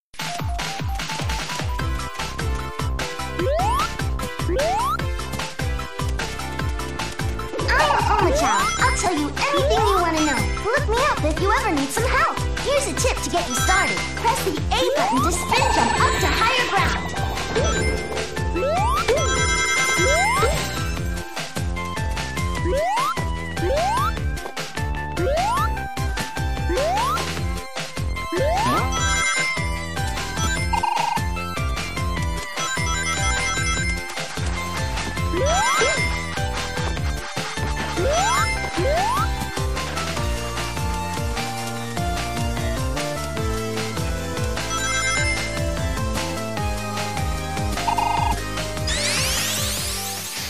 Am 3.11. ist ähm, Sonic Generations erschienen, eins von tausenden Sonic-Spielen dieser Generation. Und wieder ein Titel, bei dem behauptet wurde, jetzt wäre es gut. Äh, vorher, oder? Oder auch dann, als es erschienen war? Ich glaube vorher. Vorher, ja. Das wurde ja immer gesagt. Jetzt, jetzt machen wir ein gutes Sonic-Spiel. Ist es diesmal was geworden? Nein. Also, ja, Können wir direkt vielleicht. weitergehen, oder? Nein, also es, äh, die Besonderheit ist äh, mit dem Generations, sie haben äh, sowohl den alten Sonic, Also den 2D-Sonic. genau, der kommt im Spiel vor und der neue Sonic, der ein bisschen größer ist und ein bisschen schlanker. Und Der der, 3D-Sonic. Ich wollte gerade sagen, genau. Und äh, sie haben auch beide Spielkonzepte in diesem Spiel eingebunden. Es gibt 2D-Levels und es gibt 3D-Levels. Wobei die 2D-Levels haben so ein bisschen 3D, dass du mal quasi anstatt immer nur nach rechts geschleudert wirst, wirst du dann auch mal in den Raum geschleudert. Dann dreht die Kamera sofort mit. Also so ein bisschen perspektivisch. Die 3D-Level haben auch so 2D-Elemente. Äh, bei den 2D-Levels habe ich das Problem, dass es nicht flüssig läuft. Ich weiß nicht, also 60 Frames auf gar keinen Fall. Ich we- weiß es nicht, ob es wirklich ruckelt, aber ich habe immer Probleme, alle Details zu erkennen bei diesem Spiel. Die, bei den 3D-Levels habe ich dieses Problem nicht, dafür ist es spielerisch nicht so prickelnd. Äh, Im Gegenteil, also so- da ist wieder einfach dieses Blöde mit Auto-Aim, wenn du einen Knopf drückst, dass du auf den Gegner gesteuert wirst und man rast. Einfach nur GoldenEye Reloaded. Ne? Und dann guckst du hinten drauf und siehst Refined, Recharge, Reloaded. Der Bond-Klassiker, mit dem alles begann, ist zurück. Also wenn da nicht vermutet, es geht um das N64-Spiel. Ja, wollte gerade sagen. Der ist so ein bisschen schief gewickelt. Da hätte man vielleicht ein Sternchen dran machen müssen und sagen müssen, es handelt sich übrigens äh, bei dem angesprochenen Bond-Klassiker nicht um das N64, sondern um das Wii-Spiel. Also ich äh, bin von was anderem ausgegangen und bin schwer enttäuscht worden, weil das nicht das Spiel ist, das ich haben wollte. Obwohl sich der Anfang noch sehr ähnlich spielt. Das ist ja eigentlich noch die, die größte Falle. So nach den ersten zehn Minuten merkst du es nicht. Du denkst nur, gut, das ist jetzt irgendwie ein bisschen anders, aber es ist, scheint noch das Spiel zu sein, aber nachher ist es dann was völlig anderes. Mir ging das Spiel Mörder auf den Sack. Ich fand es nicht, nicht, nicht toll, obwohl es objektiv wohl ganz ordentlich sein soll. Aber meine Enttäuschung war einfach zu groß. Ja, Es ist ein, okay. Also ne, ist ein Ego-Shooter ohne, mit Bond. ja, mit, mit Bond, aber Was ja ohne, eigentlich mal nicht ohne schlecht ist. Überraschung. Okay. So. Also vielleicht für Bond-Fans. Dominik, die- du hast auch nicht gespielt? Nee, Gut, sehr schön. Dann das sollte ja schon was sagen. direkt weiter. Äh, Ich besitze das Spiel auch nicht. Also das ist äh, wirklich ein Titel, wo ich von vornherein wusste, nee, Nein, brauche ich nicht. Uncharted 3, 4.11., ähm, Exklusivtitel für die PS3. Christian, du bist unser Un Von, von Christians Uncharted, Lieblingshersteller. Von Naughty Dog. Genau so ist es. Dann hau rein, Christian. Ja, ich habe es durchgespielt und war wie immer begeistert von dem Spiel. Ja, begeistert vielleicht ist vielleicht ein bisschen übertrieben. Ich fand es immer noch sehr gut. Problem ist, rein spielerisch gibt's gar nichts Neues. Das hat sich gab es keine Weiterentwicklung. Grafik ist weiterhin sensationell gut. Was für mich das Spiel besonders machte, war einfach die Fortsetzung der Geschichte von, von Drake, also Nathan Drake als Hauptfigur und seinem ähm, Ziehvater Sully. Einfach, man hat gesehen, es ist einfach nicht nur einfach eine weitere, ein weiteres Abenteuer von den beiden, wie es zum Beispiel bei der Vita-Version von ähm, Uncharted Golden Abyss war, wo einfach die beiden irgendein irrelevantes Abenteuer erleben, sondern es ist einfach, dass ihr Leben geht hier weiter. Ähm, es gibt Rückblicke auf ihre, auf ihre, wie sie sich kennengelernt haben, als Drake noch ein Kind war. Vom Aufbau des Spiels hat man die ganze Zeit Angst äh, um Sully, weil man irgendwie so, wie das Spiel aufgebaut ist, wird hin und wieder gesagt, ja, Sully ist doch, äh, also man wird immer wieder gewarnt, ist Sully nicht eigentlich zu alt für solche Abenteuer und hast du nicht Angst, dass ihm was passiert? Und man hat die ganze Zeit schwingt so die Sorge mit, es könnte Sully was zustoßen und möchte man natürlich als Spieler nicht, weil weil Sully einfach eine sehr sympathische Fig- Figur ist und man fiebert mit den Figuren richtig mit. Das Ganze ist so, wie man das Spiel schon inzwischen mehr ein Film als ein Spiel. Das ist, kann man sicherlich schon als Kritikpunkt anbringen. Es ist ja sehr geskriptet. Es ist jetzt nicht so Heavy Rain geskriptet. Also man kann schon noch ein bisschen mehr spielen als bei Heavy Rain, aber es gibt einige Passagen, wo ich wirklich das Gefühl habe, da drücke ich nur noch links und rechts, weil er sich irgendwie durch irgendwelche dünnen, äh, engen Passagen quetschen muss und eigentlich hätte man das auch komplett skripten können oder so und das ist ein bisschen von Nachteil. Da sieht man dann, ja, ist im Grunde dann wird nur mit der Grafik geprotzt in diesen Szenen. Aber es gibt auch einige Level, die spielen zum Beispiel auf, ähm, auf Schiffen während eines äh, Sturms oder auf irgendwelchen Plattformen, die im, im Meer schwimmen und einfach alles bewegt sich, der, der, der, äh, das Wasser peitscht einem um die Ohren und das sieht einfach fantastisch aus. Man hat toll, tolle Actionsequenzen dabei. Ja, und Dominik wird wahrscheinlich gleich wieder seine beliebten Kampfarenen ansprechen, die es bei. Uncharted immer gab. Ähm, das ist für mich so ein bisschen äh, über äh, die Resident Evil Steuerung meckern. Das macht halt das Spiel aus, wie bei Gears of War auch. Ist mit dabei. Müsste ich nicht haben, aber ist nun mal so mit da drin. Weiß nicht, ob man das als ernsthaften Kritikpunkt wenn Auf jeden Fall. noch ist. Auf jeden Fall. Also das kritisiere ich ja auch nicht nur bei Uncharted, sondern bei Gears of War und äh, bei allen Spielen, äh, die diese Mechanik haben, weil sie dadurch einfach zu vorhersehbar werden. Ja, also weil du ja die Levelarchitektur liest du ja irgendwann mal als Spieler, wenn du mehrere Spiele in diesem Genre natürlich, ja. spielst. Und damit werden dir ja die Überraschungen genommen. Und ich hoffe, ich hoffe wirklich sehr, sehr, sehr, dass sie bei Uncharted 4 das durchbrechen und es hinkriegen mit der, mit der potenteren Hardware, äh, wie sie es ja jetzt auch schon mehrfach angekündigt haben, dass es offener wird. Dass du also wirklich auch mal an der Stelle sagen kannst, okay, da vorne sehe ich jetzt Gegner patrouillieren. Ich schleiche mich mal andersrum, wie es auch in irgendeiner Demo jetzt gezeigt wird. Das ist eigentlich meine Erwartung an diese Spiele, dass Das sie ist übrigens auch ein Kritikpunkt, den ich dann auch noch mal bei den Kampfarenen. Es sind, gibt viele Aktionen, wo man sagt, hier muss ich leise sein. Also Drake sagt das quasi, ich muss leise sein und so weiter. Und es ist vom, es ist so geskriptet, dass du entdeckt werden musst. Du schaltest zwei Gegner mit, äh, mit, mit äh, Genickbruch aus. Ja. Und egal was du machst, du wirst vom dritten hundertprozentig gesehen. Was sehr schade ist, weil du zum Beispiel einen Level hast, der in einem Sandsturm spielt, wo du theoretisch sehr gut unentdeckt bleiben könntest, weil die Gegner eigentlich nicht weit genug sehen dürften. Und wenn du Gegner Nummer vier ausgeschaltet hast, dann sieht dich irgendjemand. Und das ist schade. ja. Weil vom Aufbau wäre Boah, das das würde mich ja mega ankotzen. vom Aufbau wäre das wirklich für Stealth geeignet und ich am Anfang immer dachte, vielleicht habe ich ja was falsch gemacht und habe dann einfach spaßeshalber nochmal gestartet und nochmal gestartet und habe gedacht, ich kriege das schon irgendwie hin, aber du wirst irgendwann vom, vom vierten oder wann auch immer wirst du gesehen und dann geht die Schießerei wieder los. Ja, da, da ist das Spiel entsprechend äh, so drauf ausgelegt. Last of Us ist da noch ein bisschen besser, hat aber auch noch solche Elemente drin, wo du dann wirklich in den Kampf gezwungen wirst, einfach weil da ja auch die, die spielerische äh, Komponente überhaupt drin ist in diesen Abschnitten mit, mit Ballersequenzen, dass man halt die, diese Feuergefechte hat. Das ist ja der, der spielerische, der größte Part. Und äh, wenn man die dann alle umgehen könnte, wäre es auch irgendwie ein bisschen merkwürdig. Also es passt schon. Es ist ja nicht auch nicht, nicht schlimm, dass es so ist. Ich meine Erwartung wäre halt nur, dass sie es mal irgendwo aufbrechen, um wieder ein bisschen mehr Überraschung reinzubringen, dass es nicht alles so klar ist, wie es abläuft. Dass man immer schon vorher weiß, okay, an der Stelle werden gleich von irgendwo, entweder kommt ein LKW an, der der Gegner hinbringt, oder sie springen wie in Uncharted 1 irgendwo von, von den Felswänden an, an der Seite runter, seilen sich da ab oder ähnlichen Schwachsinn. Also das ist ja immer so, so offensichtlich, ja. Ich will überrascht werden als Spieler und äh, das war bei Uncharted 3 bei mir nicht mehr der Fall. Ähm, was bei mir definitiv der Fall war, was du gerade gesagt hast, die Bindung zu den Figuren. Sie ist ja jetzt wirklich mit zwei Teilen schon da gewesen und die Figuren sind toll geschrieben, wie ich finde. Es macht einfach Spaß, da mit zu äh, erleben, was, was Fantastische Dialoge. tolle Dialoge, äh, wirklich wie beim Blockbuster Kino. Also, dass man ein bisschen mal mitlachen kann, mitfiebern kann. Ähm, ich, ich mag die Figuren auch alle. Also auch die, die beiden Frauen, die da ja dann jetzt vorgekommen sind. Und äh, also ich, ich finde das super, dass es wie so ein Film aufgebaut ist. Der spielerische Anteil ist ja auch ausreichend groß noch. Ähm, ich, ich mag die ganze Serie, ja. Auch wenn ich jetzt hier das immer gerne noch mal ein bisschen kritisiere, weil einfach bei dem Budget, was dahinter steht, sind meine Erwartungen halt noch höher. Es geht noch besser. Und ich, ich hoffe auf Uncharted 4, dass es dann äh, da noch besser wird. Was ich bei dem dritten dann noch ein bisschen enttäuschend fand, ähm, waren dann jetzt auch wieder bei den Gefechten, aber sie haben viele Gegner, ähm, die irgendwie gepanzert sind drin.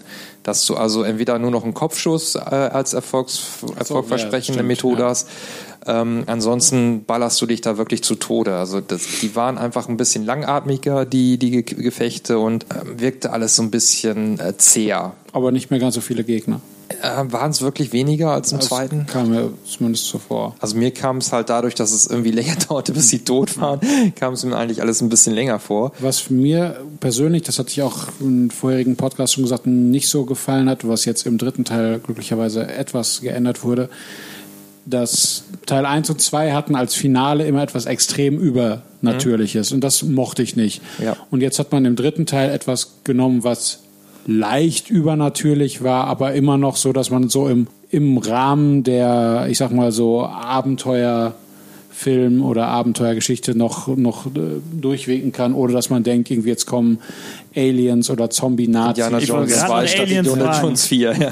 genau, und äh, also ich denke, man kann das ja ruhig, ruhig äh, ja, weiß nicht, momentan gibt es ja einige Leute, die vielleicht die Collection spielen, vielleicht sogar Ja, nicht spoilern. genau, aber, wollte ich gerade sagen, ja. ja, ähm, Gut. ich fand noch einen Satz, so, ja. äh, ich fand ähm, das äh, Szenarienhopping fand ich ein bisschen zu krass. Also mir war das nicht mehr so ganz nachvollziehbar, warum ich jetzt zu welchem äh, Ort dann immer hinkomme. Also da hätten ein bisschen weniger jetzt auch getan. Ich fand da zwei und eins, glaube ich, ein bisschen nachvollziehbar, aber das ist, das ist natürlich noch so ein bisschen Meckern.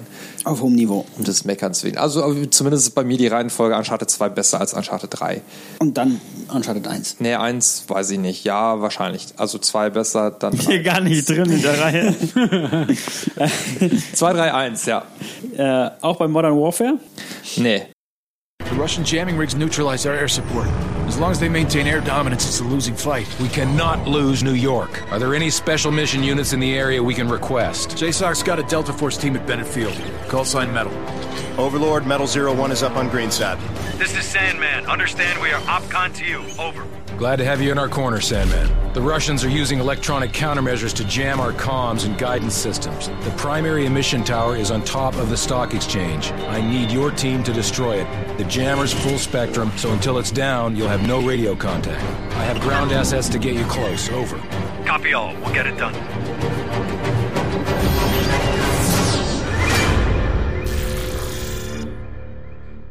Das wäre der nächste Titel. Äh, Call of Duty, wie immer, Anfang November erschienen für beide Konsolen. Ähm, Modern Warfare 3. Ja, endlich der Abschluss der Modern Warfare Trilogie. Bei, Nachdem ich in Teil 2 nichts verstanden habe, in Teil 3 endlich alles irgendwie aufgelöst wurde und alles klarer ja, wurde. endlich Krieg. Was? Krieg. Großer Krieg in den USA. Achso. Oder ne, der Welt. Weltweit. ja. Weltweit. Und der, endlich in Deutschland Krieg. In Hamburg, in Berlin. Wird geballert. Auf jeden Fall, ja. Man Sicher, kämpft an es der ist schon- Seite der Es Bundeswehr. ist, ja, es ist schon vier Jahre her, dass ich es gespielt habe, aber ich fand es super. Ich fand das Spiel super, ehrlich. Ja, ich weiß, Dominik, dass du mir wieder schief anguckst, aber ähm, Teil 1, Modern Warfare 1 ist, ist nun mal das beste Call of Duty aller Ja. Zeiten. Da wird wohl nie wieder was drüber gehen. Und 2 fand ich eben super blöd, weil es so konfus war. Und 3 hat die Fäden wieder zusammengesponnen und äh, endet für mich die Erzählung stimmig. Und es war eine tolle Singleplayer-Kampagne. Ich fand's gut. Also wirklich, wirklich, wirklich sehr gut auch. Gleicher Kritikpunkt wie bei Uncharted 3. Auch hier fand ich es einfach mit den, kommen ständig Gegner. mit den äh, verschiedenen Locations fand ich einfach so ein bisschen so nach dem Motto, okay, lass uns eine Weltkarte rausnehmen, wir machen mal über ein paar Kreuze hin und dann Ja, aber das hattest du doch schon bei Call of Duty 4. bei Da hast vier du zwei nicht. Figuren gespielt. Ja, aber bei vier war es relativ klar aufgeteilt. Ein bisschen Russland und ein bisschen ähm, dann äh, Irak oder Ja, was aber da war es ja noch kein Weltkrieg. Wäre ja blöd, du machst einen Weltkrieg und das spielt alles an einem Ort. Ja, aber du spielst ja eigentlich immer nur so einen kleinen Trupp und äh, dann muss ich nicht so ständig von einem Setting zum anderen gehetzt Ich, werden. ich weiß nicht, ob das jetzt unbedingt ein toller Kritikpunkt ist. Es ist hier unzutreffend, glaube ich. Ja. Es ist nun mal so, dass, es wird ja auch verdeutlicht, dass die Handlungen der Terroristen eben weltumspannend sind. Ja. Und dann es kommt es mal auch vor, dass man mal, mal in Berlin was machen muss und mal vielleicht in. Es wirkt aber ich, Beirut alles hätte ich fast sehr aneinander gestückelt. Aber anderer Kritikpunkt auch für die Kampagne noch ähm, war die, ähm, die unspannenden Gefechte. Weil du dich ja einfach irgendwo in eine Ecke hocken kannst und die KI-Mitstreiter alle Gegner abballern. Bis auf wenige Ausnahmen. Also du konntest, ich habe es äh, auf Veteran natürlich dann normal gespielt. Das ist total einfach. Also wenn man entsprechend sich ein bisschen zurückhält, man muss die, die Position finden, wo man dann wenig attackiert wird und dann wartet man einfach, bis die KI-Mitstreiter das meiste an Gegnern weggesemmelt haben. Und dann wenn du so spielen willst. Ja, wenn das so deine Art des Spielens genau. Ja. Also es ist, du es, ist, Kaffee es ist leichter geworden als, als Ja, ich fand's auch Call of leichter, Duty ja. 4. Okay, aber- aber es ist zum einen, du hast mehr Routine. Also ich habe dazwischen ja auch noch Black Ops und World at War und also man Das wird einfach nicht an der Routine, du hältst viel mehr aus. Ja, sicher, man hält, also es ist einfacher geworden, das stimmt. Aber es ist, also ich meine, gut. Und die KI ist natürlich, m, nimmt dir mehr ab, wenn du es willst. Ja, aber du stürmst zwar nicht vor und stirbst 10.000 Mal, wenn du genauso gut. Du, das, du, musst, du, du musst ja bei Modern Warfare 1 musstest du ja auch in Deckung bleiben und den richtigen Moment abwarten und immer mal vorsichtig so Gegner für Gegner erledigen. Wenn du das in Modern Warfare 3 genauso machst, dann in der Zeit, wo du in Deckung hockst, haben die äh, deine Mitstreiter ja schon wieder die Hälfte der, der Gegner getötet. Du könntest aber jetzt auch sagen, es ist ein bisschen realistischer geworden, weil du jetzt als Team vorgehst und nicht unendlich Gegner kommen. Okay, dann haken wir das unter, es ist realistischer geworden. Genau. okay. Ähm, dann hatte es wieder diesen äh, Spec Ops Modus, war doch auch wieder was drin, ne? Natürlich. Das war super. Der war cool. Multiplayer war wie gewohnt, würde ich sagen, noch ein bisschen chaotischer. Ja, letztendlich habe ich es auch wieder wie bescheuert gespielt. Also ich, es fehlte so das Neue, aber sonst gut. Also die Spec Ops waren das Highlight in Call of Duty 2. Ja. Weil die Kampagne ja scheiße war, aber Spec Ops war eben. Nicht in Call of Duty 2, in Modern Warfare 2. Modern Warfare 2, ja klar. Ähm, die, die Einzelmissionen, die man eben in drei verschiedenen Schwierigkeitsstufen meistern musste, konnte man im Koop spielen. Teilweise musste man sogar, ne? Hier in diesem Teil auf jeden Ja. Fall. Ja. Ich weiß nicht, wie es im zweiten war, im dritten auf jeden Fall. Modern Warfare 3. Ähm, Und Survival-Modus, ich lese gerade auf der Packung. Ach richtig, den Survival-Modus haben wir auch. Der war neu, dieser Horden- Horden-Modus, wo du in... Äh, oh ja, das war auch nicht schlecht. Das war nicht schlecht. Ja. War gut, ja. Ja, Hat Spaß also gemacht. das war ja, also gerade für, für Leute, die ähm, gerne mit dem Kumpel abends mal so zwei, drei Stunden spielen wollen Einfach und am nächsten Abend wieder und am nächsten Abend wieder und am nächsten Abend wieder. Ja, das hat's für mich, glaube ich, dann auch noch mal ein bisschen nach vorne gebracht. Und ja, die, die Multiplayer, ich, wie gesagt, an, an Modern Warfare 1 kommt da nichts mehr ran, auch im Multiplayer nicht. Äh, weil hier natürlich auch immer wieder mehr reingekippt wurde, mehr reingekippt, mehr äh, Perks, mehr äh, von diesen ganzen Airstrike-Gedöns, ähm, was es da alles gab. Das war alles, Modern Warfare 1 war halt, war schon so perfekt, dass man es nicht mehr besser machen konnte. Technisch war es teilweise cool, teilweise hat man es dann jetzt auch mal gesehen, dass sie die So, Engine jetzt im Vergleich zum Battlefield. über Also du hast ja vorhin die? Battlefield-Kampagne kaputt gemacht und ich fand das, also beziehungsweise schlecht drüber geredet und die war ja auch nicht gut, aber ich fand, es war bombastisch inszeniert, das Spiel. das also, jetzt. Ja.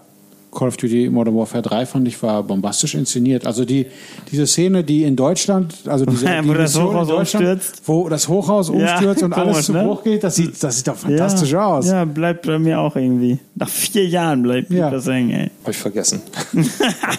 Ja, hast verdrängt, also das das Ja, du, Also ich du fand siehst ja nur das schlecht an den Spielen. grafisch fand ich das jetzt nicht so um, Haben wir gedacht. Ja, es war keine Grafikreferenz mehr wie, wie Teil 4, aber also zum damaligen Zeitpunkt.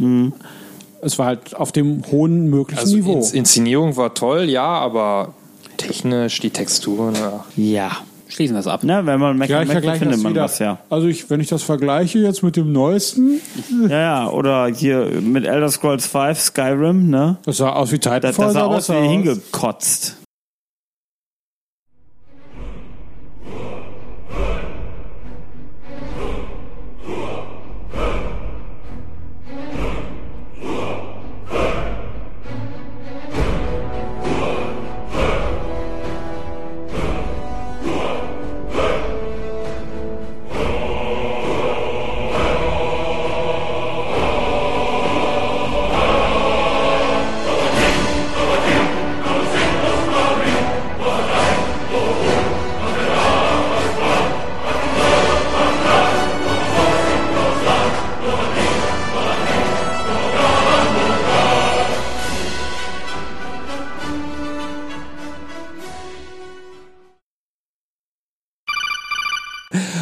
Umgebung mit einigen Bergen, mit ein paar Städten, mit vielen Nein, Dörfern. spannend. Und ähm, äh, das Besondere ist, dass eine ganze Menge Objekte dann auch äh, Relevanz haben. Also sprich, wenn ich in einen äh, See irgendwo reingehe, dann kann ich da auch Fische fangen ähm, die da irgendwo rumschwimmen. Ich finde irgendwelche Pflanzen, die ich einsammeln kann. Es steht auch irgendwo eine Hütte rum, in der ein Fischer lebt, der dann vielleicht seine Fische fang, fängt und mit dem ich dann noch ein bisschen quatschen kann, der vielleicht auch irgendeine Quest für mich hat, finde irgendwas oder besorgt mir irgendwie Holz für meine Angel oder was auch immer. Ähm, ich habe ähm, die, die Hauptstoryline, die ich selber noch nicht durchgespielt habe, obwohl ich das Spiel jetzt irgendwie 150 Stunden gespielt habe, äh, die mich dann so ein bisschen rumführt. Ich habe äh, noch mehrere unterschiedliche Ebenen von Haupt- und Nebenquests rein. Also es gibt eine Diebesgilde, die eine Hauptquestreihe mehr oder weniger darstellt, wo ich diverse Missionen machen äh, darf. Ich habe eine äh, Dark Brotherhood mit, äh, wo ich dann als Killer rumstreifen kann. Es gibt einen Bürgerkrieg, in den ich mich einmischen kann. Ähm, also die, die verschiedenen Gilden, ähm, das ist halt dann jetzt so die, äh, die sind vom Umfang her durchaus 20, 30 Stunden, mit denen man sich da beschäftigen kann, weil das ist auch, du wirst dann auch in der Welt rumgeschickt, diverse Aufträge. Also wenn man zum Beispiel die Kämpfergilde nimmt, ähm, die haben noch so, das ist relativ am Anfang, dass man da hinkommt, äh, als Geheimnis, dass sie eigentlich Werwölfe sind. Und wenn man dann ein paar Missionen erfüllt hat, wird man auch selber in diesen Kreis aufgenommen und zum Werwolf und äh, kann dann auch als sich zum Werwolf verwandeln. Das ist dann so eine Fähigkeit, die man einmal am Tag benutzen kann. Und ähm, dann als Werwolf herumstreifen und dementsprechend auch Menschen töten. Ja, also das ist sowieso, die ganze Interaktion mit der Welt ist halt das, was, was Skyrim so besonders macht. Du kannst äh, in, wenn du jetzt in so einer Stadt bist, ja, haben, sind da erstmal normale Häuser. Also du hast irgendwo einen Händler, du hast äh, so eine Art Kirche mit Friedhof, ähm, dann normale Wohnhäuser und die Menschen haben einen Tagesablauf. Also sprich, du weißt irgendwo der Händler XY, der hat da sein Geschäft, das ist tagsüber offen, kannst du reingehen, kannst du Sachen kaufen, kannst du Sachen verkaufen. Oder einfach nur das Zeug angucken, mit ihm quatschen oder so. Dann macht er irgendwann den Laden zu, geht nach Hause. Dann wirst du ihn, wenn du ihn dann treffen musst, dann wird er in seinem Haus sitzen abends und dann auch irgendwann mal schlafen. Wenn er am Schlafen ist, Haus ist abgeschlossen, du kannst einbrechen mit dem Dietrich, musst Schloss knacken, kannst ihn dann im Schlaf versuchen auszurauben. Das ist aber schon sehr dann wie bei Fallout. Ja, natürlich. Es ist ja auch ja. vom gleichen Entwickler das Spiel wie, wie Fallout und dann sind auch viele Parallelen. Du hast auch halt, die Häuser sind ausgestattet. Ja, also äh, sprich Möbel natürlich logisch, aber dann auf dem Tisch steht dann ein Teller, da ist Essen drauf und noch was anderes. Du kannst den Teller mitnehmen. Ja, das ist ein Item, was du mitnehmen kannst und verkaufen kannst. Bringt natürlich nichts, aber so mal, um einfach diese Detailliebe wirklich bis ins Kleinste dann anzusprechen. Die Leute, wenn du jetzt irgendwo dich als Straßenräuber verdingen möchtest, kannst du ja auch an irgendeinem belebten Weg dich mal einfach im, im Busch verstecken und wenn dann da irgendwo jemand herwandert, dann überfällst du ihn, tötest ihn. Kannst ihn ausrauben, kannst seine Kleidung mitnehmen, kannst alles andere, was er schleppt, mitnehmen und verkaufen. Also eher ein Lustmolch. Ja, auch das, wenn es sein muss. Nein. Und ähm, die, die Quests rein äh, bringen einen natürlich irgendwo in der Welt rum. Es gibt wirklich massenhaft irgendwelche Höhlen, irgendwelche Dungeons, wo du dann mal Aufträge erfüllst, die aber auch teilweise einfach nur so erforscht werden können. Ja, also es gibt dann so, das ist dann gar keine Questreise, sondern du findest irgendwo eine Höhle, gehst rein, da sind irgendwie zwei Bären, die da drin leben. Die killst du, dann gehst du ein bisschen weiter, siehst, da ist irgendwo mal ein Lager gewesen, dann ist da eine Leiche, du nimmst irgendwie irgendwelche Notizen an dich von dem Typen, der da liegt. Da steht dann so ein bisschen die Geschichte drin, dass er da irgendwo sich in der Höhle einquartiert hat, so ein Tagebuch mäßig. Das ist nirgendwo eine Quest eingebunden, aber es ist ja trotzdem eine kleine Geschichte, die irgendwo in dieser großen Welt ist. Und äh, was ich jetzt gerade hatte mit den Gilden, mit den größeren Quests rein, es gibt noch viele kleine Quests rein, dass du äh, irgendwo irgendjemand triffst, der sagt irgendwas, mach mal was für mich. Du machst es, bringst irgendwas zu ihm hin, er sagt, mach mal das. Das ist dann nicht mal in eine von diesen Gilden eingebunden, sondern mal so eine Mini-Quest, mehr oder weniger. Und auch Mini heißt immer noch, kannst eine Stunde oder zwei Stunden damit verbringen. Und so ist diese ganze Welt vollgepackt mit irgendwelchen Ereignissen, mit irgendwelchen Geschichten. Es gibt auch in dieser Spielwelt ach, hunderte von Büchern. Also das sind immer nur so zwischen fünf und 30 Seiten äh, beschrifteter Text, also Bücher, die du lesen kannst, wo dann auch teilweise mal Inhalte drin sind. Also sprich, es wird über irgendeine Burg erzählt, irgendeine Fabel oder irgendeine äh, Historie, die dann auch gleich mal eine Map-Location bringt. Also das ist immer so, wenn du irgendwelche ähm, Locations erfährst, wird das auf deiner Map erstmal so als Icon eingetragen und du musst dann einmal hingehen. Wenn du hin warst, kannst du Schnellreise machen, also sobald du es einmal entdeckt hast. Aber sonst weißt du dann erstmal irgendwo, dann ist irgendwo ein Icon und du musst da erstmal hinkommen. Da sind sowieso auch dann gleich am Ende irgendwann mal hunderte von Icons auf deiner Map. Also es ist, man müsste das eigentlich mal direkt dann immer so zeigen, hier, dann ist das und dies und jenes. Ähm, aber äh, es ist halt wirklich große, tolle, spannende Welt. Auch spannend, wenn man das mal mit äh, Oblivion vergleicht. Bei Oblivion hattest du sehr schnell, dass die Dungeons und die Festung sich wiederholt haben von ihrer inneren Struktur. Also hat es immer wiederkehrende Elemente, die dann so Copy-Paste-mäßig zusammengesetzt wurden, dass du die, die Festung dann gebaut hast.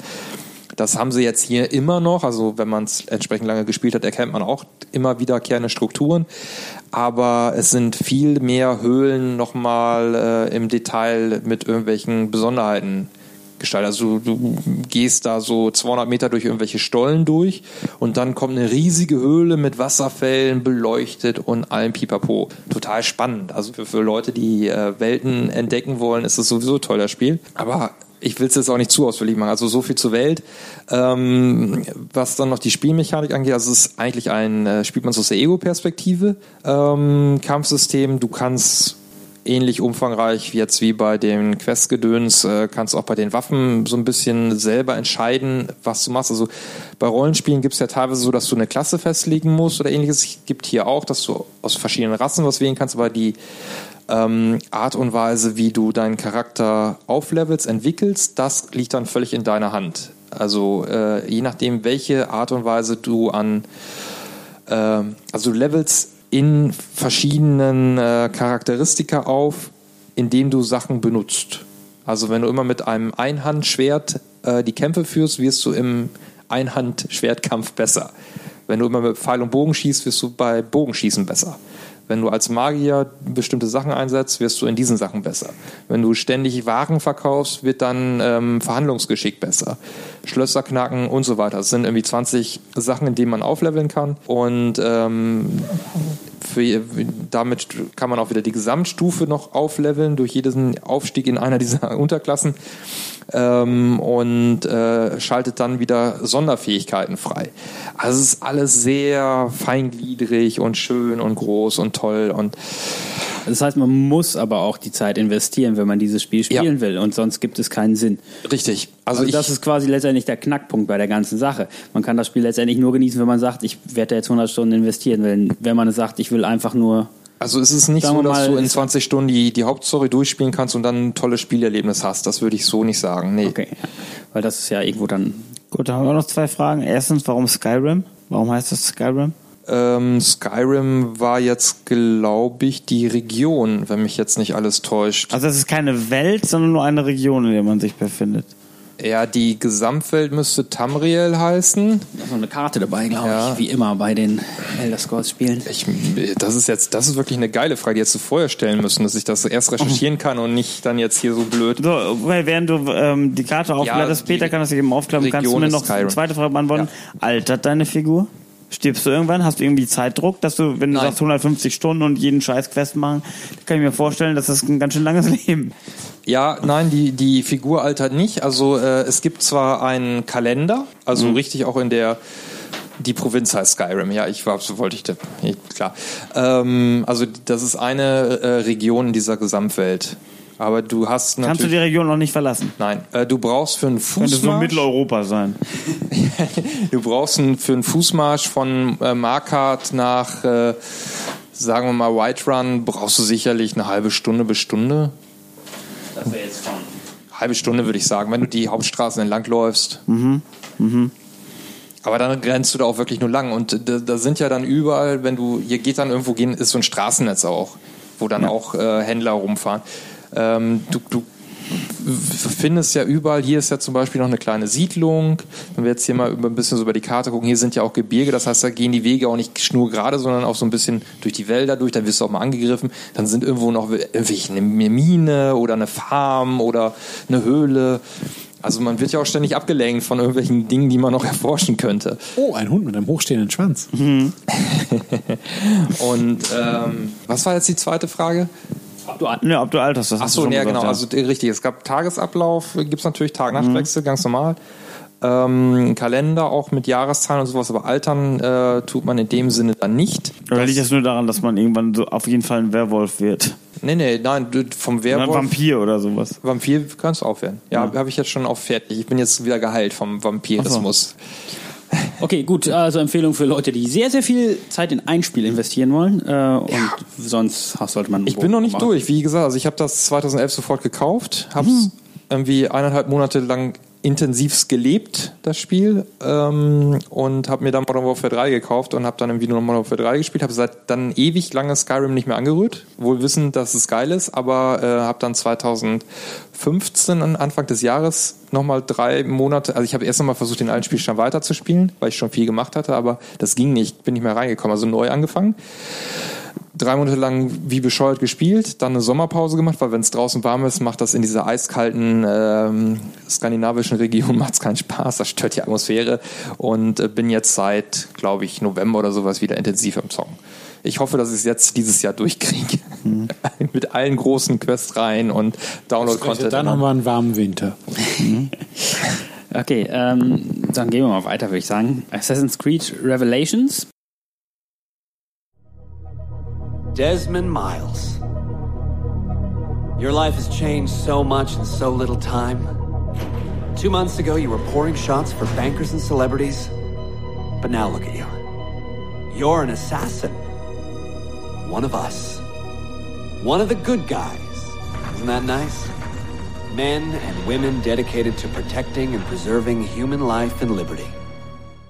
Ist quasi der dritte Teil von der Assassin's Creed 2 Reihe, kann man dazu sagen? Weil es gibt ja Assassin's Creed, dann Assassin's Creed 2, dann äh, Revelations und wie ist es davor? Brotherhood. Brotherhood und danach Assassin's Creed 3. Ja, äh, Revelations hat, glaube ich, nicht so den guten Ruf. Ist das richtig? Ja, also es ist halt, es, da war, glaube ich, der Punkt erreicht, wo man das Gefühl hatte, wir haben jetzt, Assassin's Creed ist jetzt wie FIFA. Es kommt jedes Jahr ein neues raus und es ist immer nur ein bisschen anders. Ja. Und man spielt weiter mit Ezio Auditore. Inzwischen ist er alt, also deutlich gealtert. Nicht mehr ganz so flink, aber hat immer noch ein paar Tricks auf Lager. Ist in Venedig, spielt das Spiel. Hm? Der Konstantinopel, also Istanbul. Istanbul, Istanbul? heutzutage. Ja. Wo war denn Venedig? In welchem Teil? War es im Das Teil war- davor? das war doch der zweite. Zweier, ja. Ach, furchtbar. War das nicht Florenz? Brotherhood. Nein. Nein. Eins äh, spielt in äh, Syrien, äh, Damaskus und sowas. Ja. Gut, also nicht in Venedig, sondern in Konstantinopel. Und Wir machen mal einen Red, red weiter. genau. Die Grenzen verschwimmen. Aber das zeigt ja Grenzen- irgendwo, genau, dass, und das dass ist da das, was ich irgendwo sagen wollte. Kritikpunkt vielleicht. Teil, Teil zwischen gerade Brotherhood und Revelations kann ich nicht mehr wirklich unterscheiden. Ich Ja, habe das schwierig. spielt in Rom, das andere spielt in Konstantinopel. Also Ja, aber es spielt auch was in Venedig. Aber das Spiel ist das Irgendwo. gleiche letztendlich irgendwo immer wieder. Ja. Ich Ähm, glaube, das ist das Wichtige dann dabei. Richtig. Also also müssen wir jetzt eigentlich nur noch, weil wir die anderen Spiele auch besprochen haben, nur noch sagen, was ist es hier anders? Einmal klar, Locations, ja. Konstantinopel. Äh, sonst irgendwie noch was, was anders ist oder besonders ist? Äh, Sie haben ähm, meiner Meinung nach ein bisschen zu viel mit, ich glaube, so Bomben konnte man basteln, oder so Granaten, sowas. Das war ein bisschen zu viel. Äh, man hat, konnte auch irgendwie noch so Hilfe herbeirufen, äh, ähnlich wie in Brotherhood, aber da, auch das war ein bisschen äh, overpaced. Und ähm, sie haben ein paar technische Fehler drin, also Bugs im weitesten Sinne, so Grafikbugs und auch irgendwelche spielerischen Bugs. Also ich war, ein bisschen erschrocken äh, bei Revelation. Also Brotherhood habe ich ja gesagt, wie Teil 2, nur noch mal ein bisschen besser. Revelations war eher ein Schritt zurück, auch vom ganzen Spielerischen her. Es war, war nicht perfekt, ja. Brotherhood war ziemlich geil und äh, Revelations wirkte unfertig.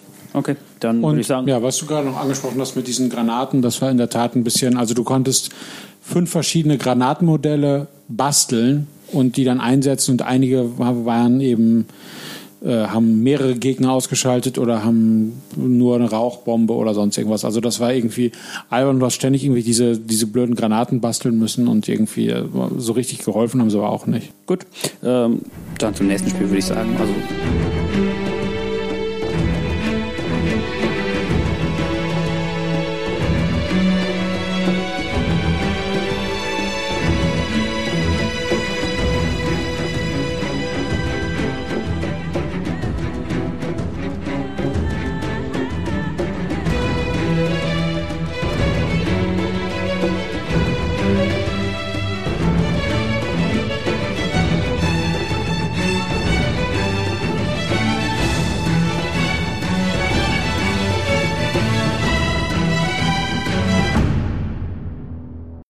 Halo Combat Evolved Anniversary ist, glaube ich, ein Remake vom ersten. Hm, Ja, eine Remastered Version, wenn man so will. Also sie haben äh, mit irgendeiner neuartigen Engine von, von Halo äh, nochmal den ersten Teil, den Ursprung der Reihe ähm, neu gemacht. Man, das, das Coole ist, man kann jederzeit umschalten zwischen alter Engine und neuer Engine. Also also Spielerei irgendwo ganz nett zum Vergleich für Videospielfans, aber Ja. letztendlich spielerischer Mehrwert ist das ja nicht. Nee, spielerisch ist es genau das gleiche wie, wie das alte. Weiß gar nicht, Multiplayer ist auch mit drin. Ja, Online-Multiplayer dann quasi, müsste man die alten Level dann spielen können. Ich habe es noch nicht durchgespielt, habe ein bisschen reingespielt, so die, äh, den ersten Level durch, den, den zweiten dann irgendwie so zur Hälfte. Äh, optisch schon nochmal einen Schritt nach vorne. Also es ist nicht so, eine, so ein Rem- HD-Remake-Gedöns, wo, wo wirklich das kaum besser aussieht. Also sie haben schon wirklich Mühe reingesteckt, die, die Level-Architektur auch ein bisschen geändert, aber eigentlich ist es Halo. Okay. Ja, ich meine, es stecken ja auch zehn Jahre fast. Und Halo ist ja deshalb, ja, ist ja genau zum 10. Geburtstag, glaube Ach ich. so, okay. ja, ja, genau, ja, also Halo war ja äh, 2001 in den USA rausgekommen. Okay, Also das ist genau es, ja. zum 10. Geburtstag. Aber es ist immer noch ein gutes Spiel. Ja, ich wollte nur anmerken, das erste äh, damals auf der Xbox 1 mochte ich es nicht und das hier, das Remaster habe ich tatsächlich, oder dieses Anniversary habe ich tatsächlich auch im Schrank stehen und auch gespielt. Mhm. Ich, äh, mir hat es mehr Spaß gemacht als damals. Und das, weil ich weiß nicht. Bist ich fand's- älter und vernünftiger fand- geworden Ich fand, wahrscheinlich, nee, ja. ich, ich finde es einfach hübscher. Das erste war eintönig optisch, sogar, würde ich sagen.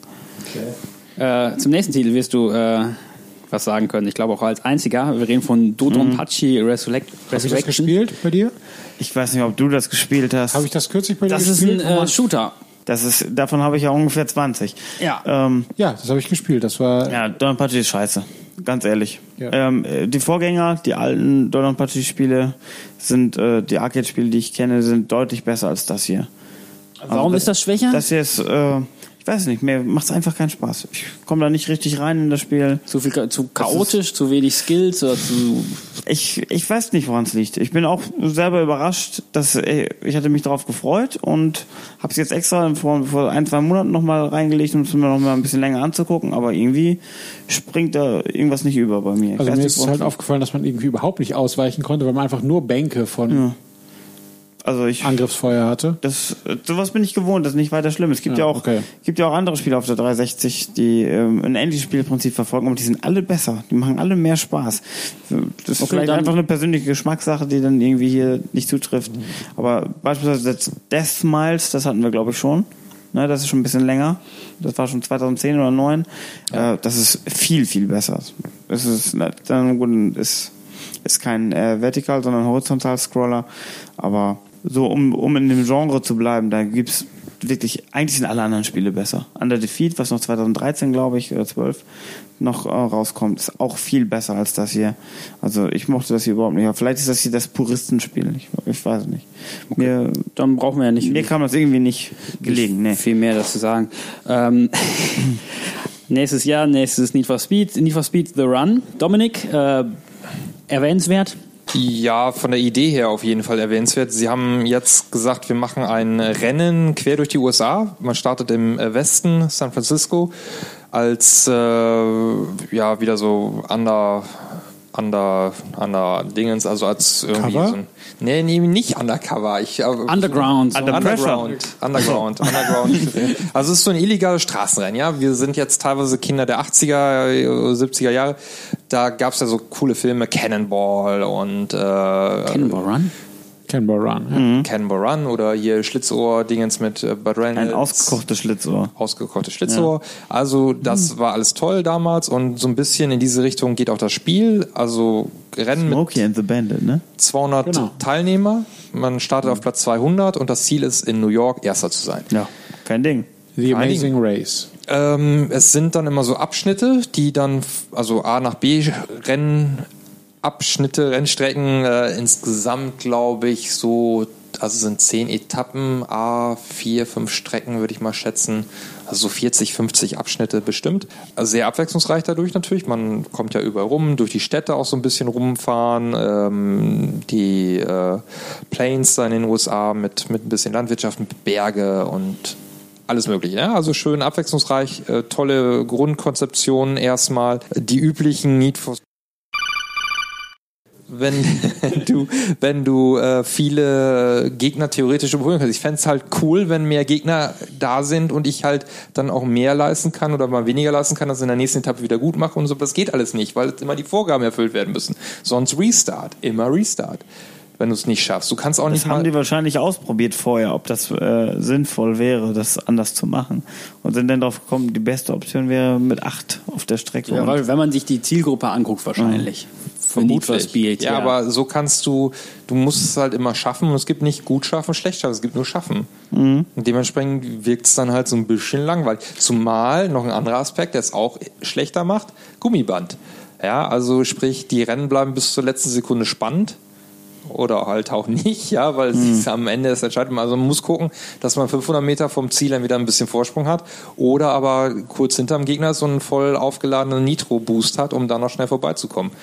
Das ist nicht so schlimm wie in Motorstorm 1, aber äh, das ist ähm, macht es halt auch nochmal insgesamt unspannender. Also Strecken schön, auch nochmal ein paar gute Ideen, was äh, das so Event-Rennen mehr oder weniger stattfinden. Also äh, zum Beispiel ist man in so einem Canyon unterwegs, wo dann äh, irgendwelche Bombentests gemacht werden oder irgendwelche, also es werden halt äh, Raketen in die äh, in die Berge geschossen und dann kommen Lawinen und da muss man so ein bisschen ausweichen, sowas.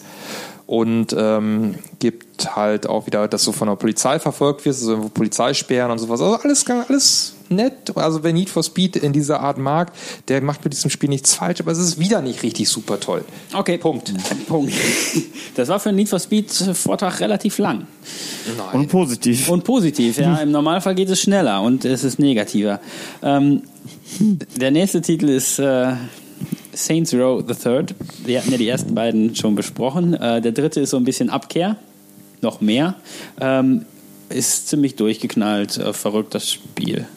Ja. Ich, ich habe nur die erste, glaube ich, die erste Stunde mit einem von euch beiden gespielt. Ähm, das war schon ähm, schon cool, ne? Mit den Schon- Masken und schon dann so sehr mit dem Hubschrauber cool, ja. und Mit alles. dem Hubschrauber, genau. Das war schon sehr, sehr, sehr, sehr lustig. Also im Prinzip war das ja immer ursprünglich so eine Art GTA-Klon. Genau. Und jetzt ist es äh, wirklich was anderes. Endgültig abgedrehtes Actionspiel. Ja.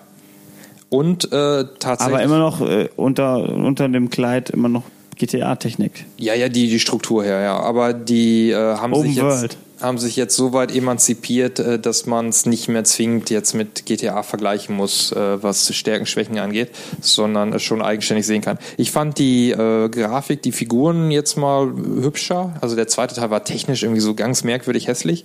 Äh, dritte ist schon äh, angenehmer. Dafür fand ich den zweiten aber spielerisch ein bisschen interessanter irgendwie. Also der dritte hat auch wieder schöne Story und abgedrehte Sachen, vor allen Dingen später abgedrehte Waffen auch äh, und Kampfflugzeuge, irgendwelche merkwürdigen Jets, merkwürdige Geschichte und alles. Aber ähm, spielerisch fand ich den zweiten, glaube ich, einen Tick besser. Trotzdem hat mir das Teil auch viel Spaß gemacht. Habe es auch im, im Koop wieder gespielt. Ist gut. Ja. Ich kann nur die Leute nicht verstehen, die sagen, das wäre jetzt besser als GTA. Das kann ich nicht Es verstehen. ist wahrscheinlich, ja, es ist vielleicht für Leute, die. Äh, Wahrscheinlich, weil es einfach lustiger ist. lustig, richtig. Die einfach den kurzen Spaß zwischendurch, vielleicht für mich, ich bin ja nie mit GTA warm geworden, vielleicht ist sowas lustiger für mich. Ja, das kann sein. Also, dass ich das dann Solange persönlich besser finde, ohne objektiv So- sagen zu müssen, das ist das bessere Spiel. Ja, genau. Ja, Da- dach, dachte ich auch. Deswegen habe ich das ja angefangen. Aber ich, äh, als ich dann gemerkt habe, i, das ist ja GTA. Im Grunde genommen ist es spielerisch ja immer noch ein GTA, habe ich dann auch aufgehört. Okay. Es ist einfach. Also, also schon eine Empfehlung, würde ich sagen. Also, Ja. Ich fand es auch sau witzig eigentlich, wie es angefangen ist. Und Ja. also das, mir würde der Witz halt im Vordergrund besser gefallen als als oh, jetzt muss ich doch wieder so eine GTA-eske Mission machen. Möchte ich irgendwie nicht. Schade. Ja, naja. Oder ich muss es ganz easy stellen, vielleicht, dass mich das nicht so ankotzt. Wir haben mit Nintendo angefangen, wir hören mit Nintendo auf. Wenig Nintendo, aber äh, hoch, hohe Qualität, eventuell. Ich habe Zelda Skyward Sword nicht gespielt. Das ist, glaube ich, das einzige Zelda, was ich nie gespielt habe. Das kann ich mir nicht vorstellen, da gibt es bestimmt noch mehr. Ja, die CDI-Zelda und so, aber das zählt nicht. Und, Aber aber ähm, das zwingt auch äh, den Motion Plus Controller zu benutzen. da sagst du schon direkt. Äh, was, glaube ich, die Besonderheit ist, dass man das Schwert ein bisschen genauer führen kann. Ja. Und auch einige Rätsel halt durch diese präzisere Steuerung gelöst werden wollen. Ist es ein gutes Zelda-Spiel? Ich weiß es nicht so richtig, weil ich es auch noch nicht durchgespielt habe, weil ich irgendwann aufgehört habe, weil ich es äh, dann auch wieder nervig fand. Also es fängt erstmal wieder ähm, mit viel zu vielen Erklärungen und viel zu langatmig an. Wieso wieder? Welches Spiel war das? Ja, weil das irgendwie ähm, war es Wind Waker, glaube ich. Zelda Standard ist? Wind ja, geht und- eigentlich. Ja. Also ich, ich fand das jetzt nicht so langatmig. Ich meine, es ist eigentlich sofort drin. Man muss hier und Ja, da ein bisschen bist ja hinrennen erstmal wieder und so ein bisschen rumgeschickt, mach mal dies, mach Ja, mal das. ach komm. Fand Ja, also äh, gemessen an der Gesamtspielzeit ist das äh, Intro relativ Hast kurz. du es denn schon ich. durchgespielt? Nein, aber ich, ich habe schon so weit gespielt, dass ich sagen kann, dass der Anfang nun wirklich nur kurz war. Das ging eigentlich doch sofort los. Man war doch sofort in der Handlung drin und wusste, um was es geht. Also man, man lebt auf so einem Himmel, Himmels, in so einer Himmelsstadt und alle sagen, ja hier, wenn man runterfällt, ist, ist es vorbei. Ne? Und die haben dann extra so Wächter draußen. Wenn man runterfällt, wird man aufgefangen. Die sind auf so großen Reitvögeln ähm, und äh, bringen einen dann wieder zurück. Und wenn du einer von diesen Royal Knights wirst oder wie auch immer, ich weiß nicht mehr genau, wie die heißen, wahrscheinlich Luftritter oder sowas, äh, dann darfst, du- bist du auch selber, kriegst auch so ein Reittier und äh, darfst damit dann rumfliegen. Und am Anfang bestehst du halt die Prüfung dazu und dann passiert was, deine Freundin Zelda fällt runter und ist weg. Und deine Vermutung ist, da unten ist eben nicht Schluss. Und das äh, löst sich dann auf. Ich meine, dass es irgendwie so ist. So, die, so ist ungefähr die Handlung. Das heißt, du bekommst äh, exklusiv den Zugang zu der Welt, die weiter unten unter den, also man sieht nach unten eben halt nur Wolken und äh, du schaffst es, die Wolken durch, zu durchbrechen. Ich weiß nicht mehr genau, was der, der Trick denn da war. Das ist schon zu lange her. Und dann bist du auf einmal in, einem, in einer ganz neuen Welt, von der alle oben immer behaupten, die gibt es gar nicht. Aber äh, du siehst dann, oh ja, doch, gibt es tatsächlich. Und dann Zelda typisch, erstmal hier die Welt ein bisschen erforschen. Okay, hier scheint irgendwie ein Eingang zu sein. Der, wie komme ich da hin? Okay, so und so und so. Und dann bist du auf einmal im Palast drin. Äh, du hast so, so, so, eine, so eine Art äh, Navi will ich nicht sagen, das ist äh, so verbrannt das Wort, aber ähm, du kannst äh, schauen, wo Zelda sich befindet, ungefähr. Sie, sie sendet so ein Signal aus. Und das kannst du eben auffangen. Dann weißt du ungefähr, ah, in die Richtung muss ich gehen und dann gehst du eben in, durch die Dungeons und versuchst dann da ihre Spur weiter zu verfolgen. Und äh, naja, dann bist du irgendwann wieder oben und dann kriegst du den, den nächsten Weg freigeschaltet und so weiter. Also du kommst im, durchbrichst immer wieder die Wolkendecke und suchst unten die Welt ab nach Zelda, bis du sie am Ende dann hoffentlich wieder hast. Also ohne ohne jetzt hier noch zu spoilern. Ja, gehe ich wieder mal von aus, dass das Ende nicht ist, oh, alle tot. Ja. Also das ist wahrscheinlich ist die äh, Handlung dann schon irgendwie groß vorhersehbar, aber das ist auch nicht das Wichtige. Das Wichtige sind die Dungeons und die sind äh, das, was ich bis jetzt gesehen habe, alles äh, im grünen Bereich. Was ich eben nicht mag, mal wieder, du hast es ja schon angesprochen, die Wii Motion Plus wird verlangt, die, die Wii-Steuerung, dass man ständig immer irgendwie schüttelt und zeigt und ach man, lass mich Ja, doch mit dem Controller Doch spielen. mal so präzise zielen irgendwo und was hinwerfen und das vielleicht noch ein bisschen nachlenken. So ein Käfer oder irgendwas hat man da rumgeschleudert. Ja, solche, äh, solche Bomben musste Oder man Bomben. schmeißen. Ja. Genau, so Kegeln. Ganz, ganz präzise durch solche Löcher kegeln, damit man weiterkommt. Das hat mich, glaube ich, alles angeödet. Ah, Ich fand's jetzt, äh, der Kampf gegen den ersten Endboss ist ziemlich hart, finde ich, weil man äh, mit der Wii Motion dann auch wirklich diese, diese Genauigkeit mit den Schlägen, Ja. ne, der sich so Ich auflöst und woanders wieder auftaucht und dann, boah, und wenn du nicht, wie jetzt, wo ich es hier auf der Packung lese, dass, dass man die Wii Motion Features ausnutzen muss, um präzise zu Ich, schlagen. ich weiß nicht, ob ich den besiegt habe oder ob ich da aufgehört Den habe. hast du besiegt, bin ich mir sicher. Also irgendwas, Obwohl, das war schon schwer. irgendwas hat mich da auch tierisch angenervt, Mhm. ja. Ich habe, wie gesagt, normalerweise, wenn ich Zelda angefangen habe, wenn es nicht gerade totlangweilig war, dann habe ich mich dann da auch länger mit beschäftigt. Aber Mhm. bei dem Skyward Sword habe ich irgendwann aufgehört. Ja, also ich, Ich habe auch momentan kein Verlangen, das nachzuholen. ich, ich bin angetan und werd, ich bekomme halt andere Spiele dazwischen, aber ich werde es noch zu Ende bringen, ganz sicher. Okay, Ja. komisch. Da haben wir mal da noch keine endgültige Meinung. Also ich kann, doch, ich, was ich jetzt schon sagen kann, ist, das ist sicherlich nicht das beste Zelda. So. Okay. Ja, das, das ist ja schon mal eine, Einordnung. ich habe es halt nicht, nicht gespielt, weil mir fehlte bis dahin die Wii Motion Plus und äh, ja. What? Ja, die habe ich mir vor, ja, habe ich ja irgendwann auch mal erzählt, auch noch nicht so lange her gekauft. Okay, müssen wir das letzte Kinect-Spiel hier noch besprechen? Nee, das haben wir gestrichen. durch? Wir sind eigentlich jetzt durch mit dem Jahr. Okay. Jo, alle Retail-Games, die wichtig erschienen, haben wir besprochen. Und zurück kommen wir mit Download und, Spiel des Jahres. und Spiel des Wobei Jahres. diesmal die Wahl leicht ist, aber Äh, ähm, ja, finde ich auch. Hab Need ich for ja, Speed the Run. ganz klar. Lego Harry Machen wir Potter. Spiel des Jahres wieder eine leichte Reihenfolge, Top 5 oder sowas? Irgendwie dieses Ausknobeln, ja. Ja. Alles klar. Aber wenn wir jetzt nur eins haben, wird es wir relativ. Ja, gut, die unspektakulär. Plätze zwei bis fünf sind ja noch spannend. Okay. Gut. Tschüss. Tschüssi. Ciao.